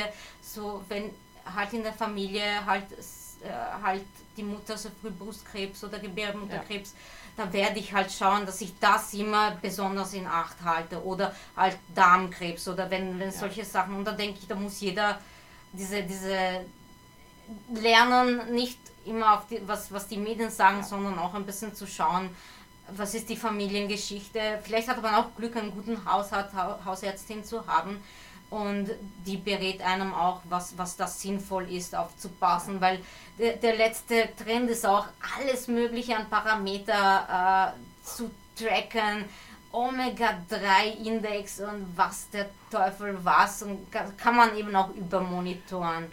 Oh. Witzig, dass du das gerade ansprichst. Ich kann mich erinnern, es hat eine Phase gegeben, da ich in den Fitness-Content erst hineingetaucht bin und ich habe mal einen Podcast gehört von dem optimalen Verhältnis von Omega-3 zu Omega-6 und dann habe ich mir die Supplemente angesehen und mir gedacht, das Verhältnis stimmt jetzt gar nicht und wie viel ist da jetzt wirklich drin? Und ja, gedacht, ja. aber wenn ich jetzt da, wenn ich jetzt Fisch noch esse, wie, wie kann ich das ja. wie kann ich das steuern? Dann muss ich da dann noch supplementieren, weil das Verhältnis, das stimmt ja dann vielleicht nicht. Also man lässt sich schon leicht äh, ablenken. Ich meine, mittlerweile, glaube ich, haben wir alle so viele Jahre am Buckel im Fitnessbereich, dass man ja. sieht, dass gewisse Hypes und Trends einfach immer wieder kommen. Ja. ja und dann heißt es plötzlich wieder, da kann man optimieren und da kann man optimieren. Hm. Aber die großen Dinge, die einen Unterschied machen, hm. sind, wie man es jetzt an deiner Schilderung eigentlich merkt, eigentlich sind langweilig. Sehr fad. Ja, sind langweilig. ähm, insofern ist das halt, ja, äh, es geht halt um Energiebedarf. Ähm, es geht darum, sich selber zu kennen, aber ja. nicht unbedingt irgendwelche Werte, die irgendein Device ausspuckt, sondern ja. halt seine ähm, ja, Verhaltensweisen ähm, auch wirklich zu reflektieren, zu schauen, okay, was tue ich eigentlich, wann esse ich, wie viel esse ich, äh, wie lange ist Abstand dazwischen, solche Geschichten. Und wo gerate ich in Probleme? Ne? Ja, also das weiß man ja. ja also das weiß, weiß man. Ja. Das, das ist eigentlich immer der Punkt, wo man sich denken kann, okay, das ist das, wo ich ansetzen kann. Also hinschauen ja, und, und schauen, warum funktionieren gewisse Mahlzeiten für mich nicht. Wirklich zu schauen, woher kommt das Energietief, wie mhm. viel habe ich denn geschlafen, schlafe ich überhaupt genügend. Mhm. Da sind halt meistens die Antworten versteckt. Ja. Ja, Aber ich ja. freue mich auf die Zeit, wo wir äh, genauestens äh, messen können, wie viele Kalorien haben wir verbraucht an einem Tag und wie viele Nein, haben wir nicht. gegessen. Das Nein, wird super. Nein, ich nicht. Warum denn? Da, weil ich aus eigener Erfahrung und aus der Arbeit mit Klientinnen weiß, je mehr man sich auf diese Messgrößen verlässt, desto, desto weniger kommt man in Kontakt zu sich selbst. Ja. ja. Und die, die, die reine Zahl der Kalorien, also das ist, glaube ich, für nüchterne Leute ähm, etwas, womit hm. sie recht gut nüchtern. nüchtern naja. Zahlen kann man immer missbrauchen, das ist immer so eine Geschichte. Naja, ja. Sobald man eine Zahl hat, kann man, kann man sie ähm, in ein, kann man ihnen einen sehr hohen Stellenwert geben vielleicht. Genau, genau. Äh, und wenn man das tut äh, und alles nach Zahlen ausrichtet, dann wird es gefährlich. Ja. Genau. Das stimmt, ja. Ich merke es ja selber, also du hast vom Velocity äh, Base Training mhm. gesprochen. Mhm. Ich merke es ja immer wieder mit dem Aura-Ring, der spuckt mir halt auch immer irgendwelche Dinge aus. Und also jetzt kennt er mich auch mittlerweile schon und kann sicher meine, meine Schlafqualität. Habt ihr euch kennengelernt, ja, ihr beide? Ja, der braucht immer eine Phase, bis er. Aber der kennt ja meine, meine Schlafqualität und so weiter, das wird schon recht gut stimmen. Ja? Mhm. Und dann sagt er halt, ich soll, keine Ahnung, an dem Tag äh, so viele Schritte gehen und äh, heute ist ein Tag, wo ich es locker lassen soll und das Training vielleicht auslassen. Ja, diese Ableitungen sind immer das Gefährliche. Ja? Genau. worauf stützt sich das? Ja? Das, ja. das? das kann ja nur ein Näherungswert sein. Richtig. Und das kann ja nur ein, ein Wert sein, der gemittelt wurde aufgrund von sagen wir mal Studienergebnissen, äh, wahrscheinlich ist eher was anderes, aber sagen wir mal Studienergebnissen, weil Leute, die diesen Wert hatten, äh, wenn die dann das und das gemacht ja. haben, dann ging es ihnen besser. Äh, darum empfiehlt er dir das auch, nur du bist halt nicht der Durchschnitt dieser Leute, sondern du bist ja. die Julia. Ja. ja, schön, schön äh, es, führt, es, führt dann auch zu weit. Es gibt jetzt auch der, der neueste Trend, da, da habe ich auch einen Post gemacht, ist auch so ein Gerät, der anhand, glaube ich, der CO2 CO2-Ausatmung, mhm. die ja den Status des Zyklus, also wenn man einen Zyklus hat, ja, mhm. sagen soll. Eigentlich geboren für ähm, Frauen, die Probleme haben, schwanger zu sein, um mhm. auch ein bisschen äh, schwanger zu werden, äh, um auch das halt mit dem Eisprung halt ja. zu schauen und so weiter. Hat sich aber als auch, äh, ist, äh, vermarktet wird es auch fürs Lifestyle, dass du jetzt weißt, in welcher Phase des Zyklus du was essen sollst. Und was du trainieren oh. sollst. Weil normalerweise solltest du in der ersten Hälfte des Zyklus kannst du trainieren, die andere Hälfte bitte nur Yoga machen. Ja? Das ist furchtbar. Nein, es ist, ja. aber das ist wirklich furchtbar, ja. weil Leute so verunsichert werden. Mhm. Es ist ja. Äh, auch mit dem immer wieder bekomme ich die Frage, die Frage, soll ich in der wenn Leute versuchen zu mikromanagen, soll ich in der Phase vor der Periode mehr Kalorien zu mir nehmen, etc. Das geht, das das ist, wenn man, man hat ja kein Leben jeden Tag, also außerhalb jetzt des Leistungssports, des Bodybuildings, wo man auf die Bühne geht etc. oder gerade in der Endphase einer Diät ist, okay, ja, klar, vielleicht geht man da ein bisschen mehr ins Mikromanagement hinein, aber so lebt ja niemand.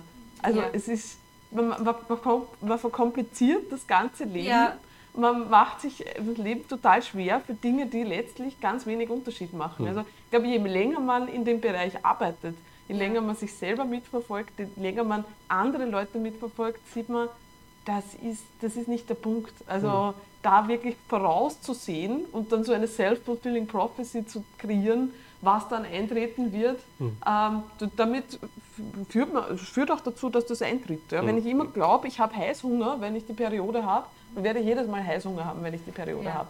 Das ist halt auch so ein Faktor. Ja. Es mag auch stimmen, ja, also es sind auch Dinge, die da hormonell ausgelöst werden, aber der Kopf spielt da halt schon auch mit. Und, und, und einerseits verkompliziert man die Sachen und andererseits suggeriert man den Leuten, die vielleicht auch einen Leidensdruck haben, ja. weil sie verschiedenes versucht haben, um abzunehmen oder, oder muskulöser zu werden, was auch immer, dass das die Lösung ist.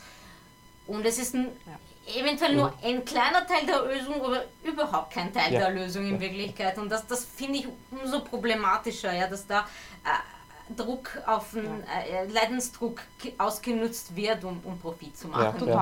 Also ich habe mir gerade das Marketing nebenbei angesehen von solchen äh, Continuous Glucose Monitors und äh, die Testimonials gehen halt alle in diese Richtung. Ja, jetzt weiß ich plötzlich, wann und was ich essen soll, äh, wann, äh, wann ich schlafen soll äh, und äh, wann ich trainieren soll, damit ich eben optimal gesund bin äh, und damit meine metabolische Gesundheit auch, auch äh, gut ist. Ja.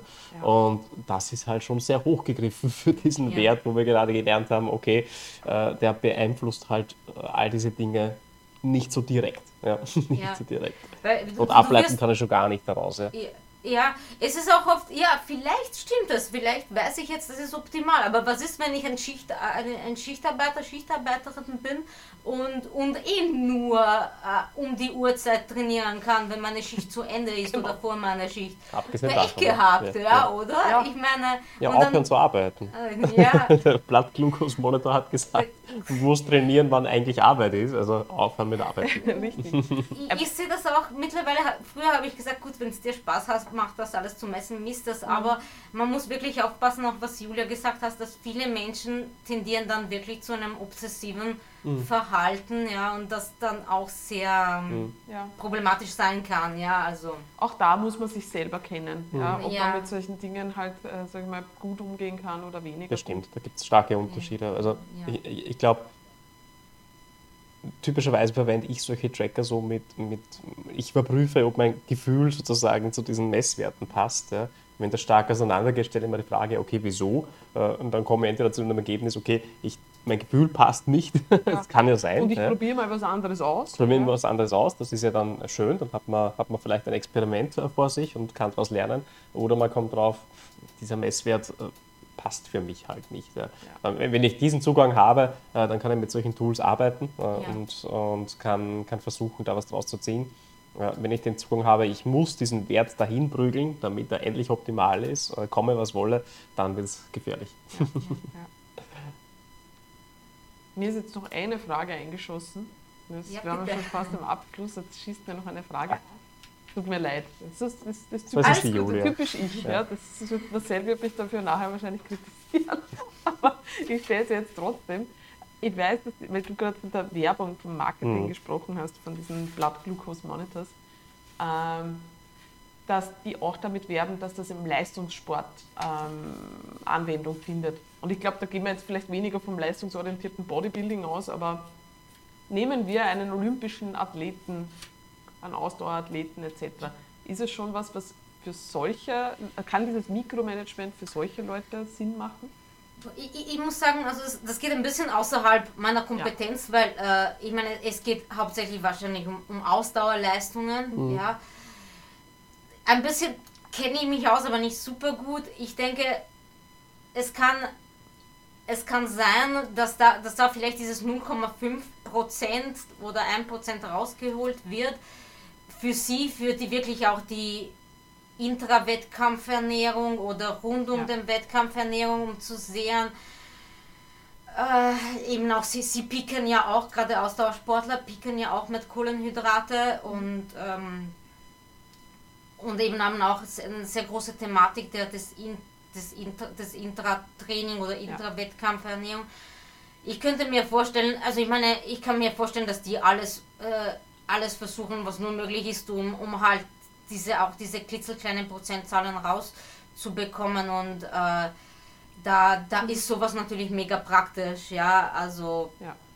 Mhm. Da, das, Aber da, du da, sagst es eigentlich schon, ne? die, die, die tun alles Mögliche, weil halt da ja. auch das, das Leben darauf ausgerichtet ist, ja. die beste Leistung zu bringen. Also das ja. ist vielleicht sie nehmen auch in Kauf, etwas zu probieren, was nicht funktioniert, damit sie vielleicht dann irgendwann mal auf eine Methode stoßen, die doch funktioniert. Aber das heißt halt auch, weiß nicht, fünf Fehlversuche für eine Kleinigkeit, die, es, die sich auszahlt. Ja. Ja, ich glaube, das, ist dann, das ist dann noch der Punkt, wo sich Leute wirklich überlegen müssen, also mein Leben schaut anders aus als das eines Leistungssportlers und der tut noch ganz viele andere hm. Dinge, die ich, die ich nicht tue. Und ja, also ähm, das, ich wollte es einfach nur anmerken, weil klar, also die, die machen dann halt oft vielleicht auch noch gerne Werbung dafür. Ja? ja. Und Leute streben ja immer so nach dem nächsten, nach dem nächsten Level, aber ich glaube, da ist einfach ja. wichtig, sich zu überlegen, was so ein Leistungssportler eben grundsätzlich ja. halt anders macht und äh, das Leben ja. anders aussieht. Ja. ja. man muss davon ausgehen, der Leistungssportler hat schon den perfekten Trainingsplan, ja. eben die, das perfekte Leben rund um seine Arbeit, die der Leistungssport ist. Ich meine, leider also gerade in Österreich sind oft, haben halt viele Leistungssportler ja. auch eine andere Arbeit, ja. aber halt, das ist ein extrem wichtiger Part für ihr Leben. Sie haben einen perfekten Trainingsplan wir gehen davon aus, dass sie auch die perfekte Ernährung haben. Das stimmt leider auch nicht ganz. Oft nicht ich, so, ja. ja. Oft nicht so, ja, was ich gehört habe. Aber sagen, sagen wir so, unter der Voraussetzung, wir reden von Ultraspitzenathleten, die sich immer die ersten Plätze äh, bei, bei Olympia oder Weltmeisterschaften oder die, den wichtigsten Wettkämpfen ausmachen, dass bei ihnen wirklich alles super ist und dann versuchen sie das rauszuholen als ambitionierter Ausdauerathlet würde ich mir dann auch erst Fragen stellen um, rund um meine Ernährung, rund um meinen Trainingsplan, so wie eh immer, ja, mhm. äh, rund um Schlaf und so weiter, um mir da vielleicht eine Leistungssteigerung zu, zu, zu holen, ja. Gut. Ja, ähm, also, ja.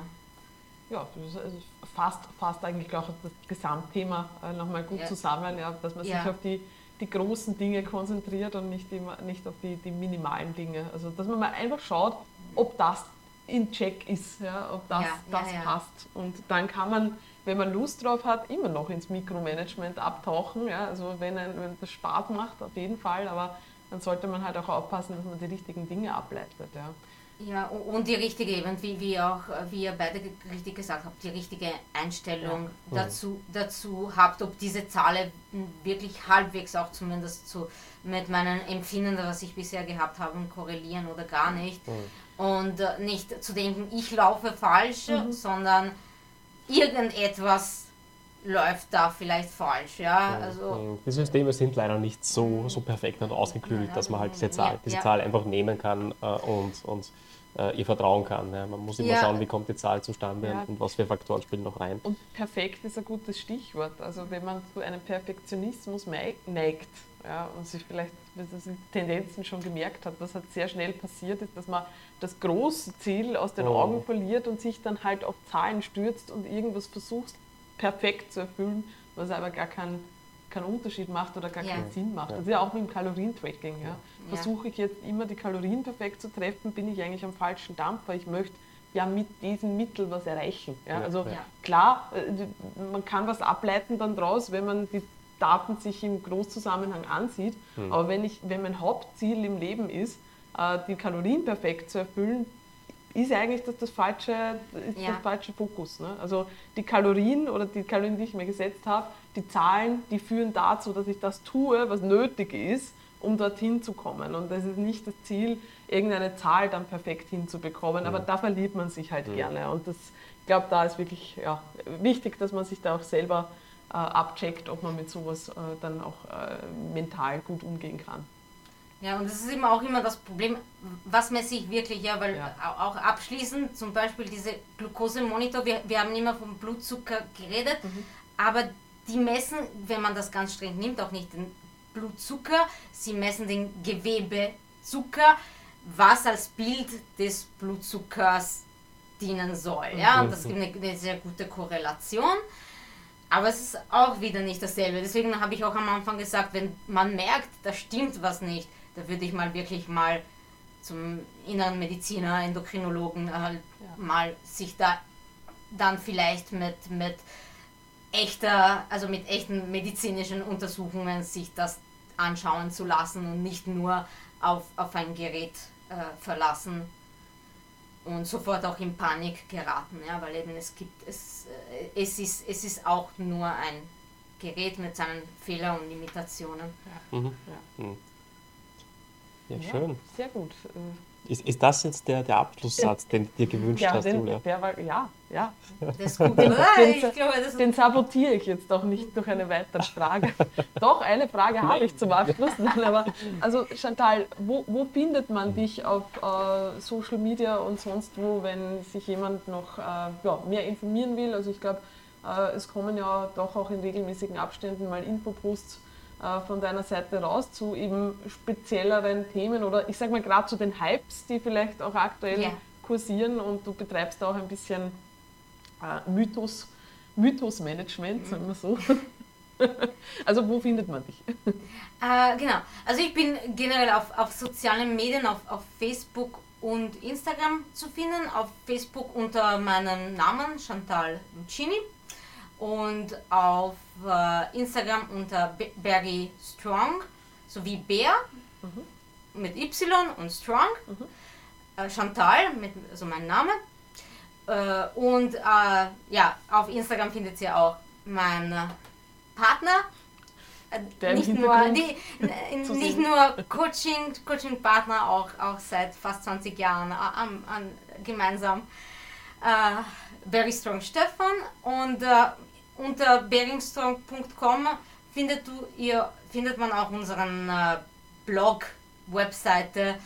Äh, wir veröffentlichen nicht mehr viel Neues, aber es sind sehr viele Artikel, sehr, sehr viele Artikel und auch ein paar Rezepte, die wir gerne haben und so ein bisschen alles, was uns am Herzen liegt und äh, ist, und mehr ist, ist, auf dieser, ist auf dieser Webseite. Ja. Ja, wird natürlich in der Beschreibung verlinkt. Das heißt, für alle, die nicht mitgeschrieben haben, genau. die können einfach nachschlagen und draufklicken. Ja, das heißt, wir sind am Ende äh, dieser, dieser Infobombe. ja, mir, mir hat es extrem viel Spaß gemacht. Ähm, ich, ich, ich, ich habe es immer sehr gern, so diesen äh, gerade wenn es viel gehypt wird herum, rundherum, äh, da auch wieder die, vielleicht ein bisschen den Gegenpol zu bieten mhm. und Leute ein bisschen von den Hypes auch runterzuholen, weil wenn es von der einen Seite, also wenn, vom Hype kippt es auch immer gern sozusagen ins Low und ins, ja, ins, ins Nichts hinein. Deswegen ist der Mittelweg, glaube ich, immer ein, ein ganz ein, ein schöner und ein guter und ja, ich habe mich sehr gefreut, dass die Chantal da jetzt auch so viel äh, Hintergrundwissen dazu geboten hat. Und ich glaube irgendwie, es war auch nicht der letzte Podcast in die Richtung. Also wir sind oh. während des Podcasts jetzt auch ganz viele Themen gekommen, die wir da mal gemeinsam auch erörtern könnten. Und ja, danke Chantal, dass du dabei warst. Ähm, danke auch von mir. jetzt, ich glaube, was jetzt noch ganz spannend wäre, jetzt ist gerade 12 Uhr mittags. Äh, Gibt es jetzt eine, eine Mahlzeit mit Kohlenhydraten im Anschluss? Äh, ja, ja, ja. definitiv, definitiv, definitiv, äh, definitiv, ja. Es gibt, äh, es gibt einen Curry, ein, ein Rindercurry mhm. mit äh, Erd Erdäpfel drinnen, also Kartoffeln, also mhm. definitiv Kohlenhydrate. Und dann, um ein bisschen mehr Protein in das Ganze reinzubringen, ist auch ein Porridge, also Hafer, mhm. auch Kohlenhydrate, mit, äh, mit ein bisschen Proteinpulver. Übrigens Whey auch sehr insulinogen, ja, ja. weil viele Aminosäuren. Äh, Sehr gut. Und das ja, heißt, der Blutzucker wird ansteigen und wird sich aber wieder regulieren. Das wissen wir ja. auch nicht. Er wird, er wird ansteigen und wir werden schauen, ob er sich wieder reguliert. Und wenn ja, dann kommst du einfach wieder in einen Podcast. ja, sehr cool. Ja. Dann, dann wünschen wir guten Appetit und ich würde sagen, bis zum nächsten Mal. Genau. genau, danke euch für die Einladung. Hat mir selber sehr, sehr viel Spaß gemacht. Und ja, bis zum bis zum nächsten Mal, ja? Sehr cool. Sehr cool. Gut, dann für alle da draußen, äh, mhm. wenn euch die Episode gefallen hat, dann gerne wieder Daumen hoch, äh, gute Bewertungen, keine schlechten äh, da lassen, äh, Kommentare Podcast und Fragen. weiterempfehlen an Freunde, Kollegen genau. und wen Omas oder ja. wen auch immer. Also wir, wir steigen, wir haben auf, auf Spotify um die 280 Abonnenten, das ist, das ist nett. Also diese 280 Leute, wenn man die sich vorstellt, die würden nicht in diesen Raum reinpassen. Das klingt immer, das ist immer je nachdem, was man sich so vorstellt, klingt es wenig oder viel, ja, aber wenn man sich jetzt als Menschenmenge vorstellt, ist es, ist es schon cool und motiviert uns, dass wir auch weitermachen. Definitiv, definitiv. Ähm, ja. Genau. Und ja, wir freuen uns über jede Unterstützung. Gut, dann das danke, Chantal. Und ciao. Ciao.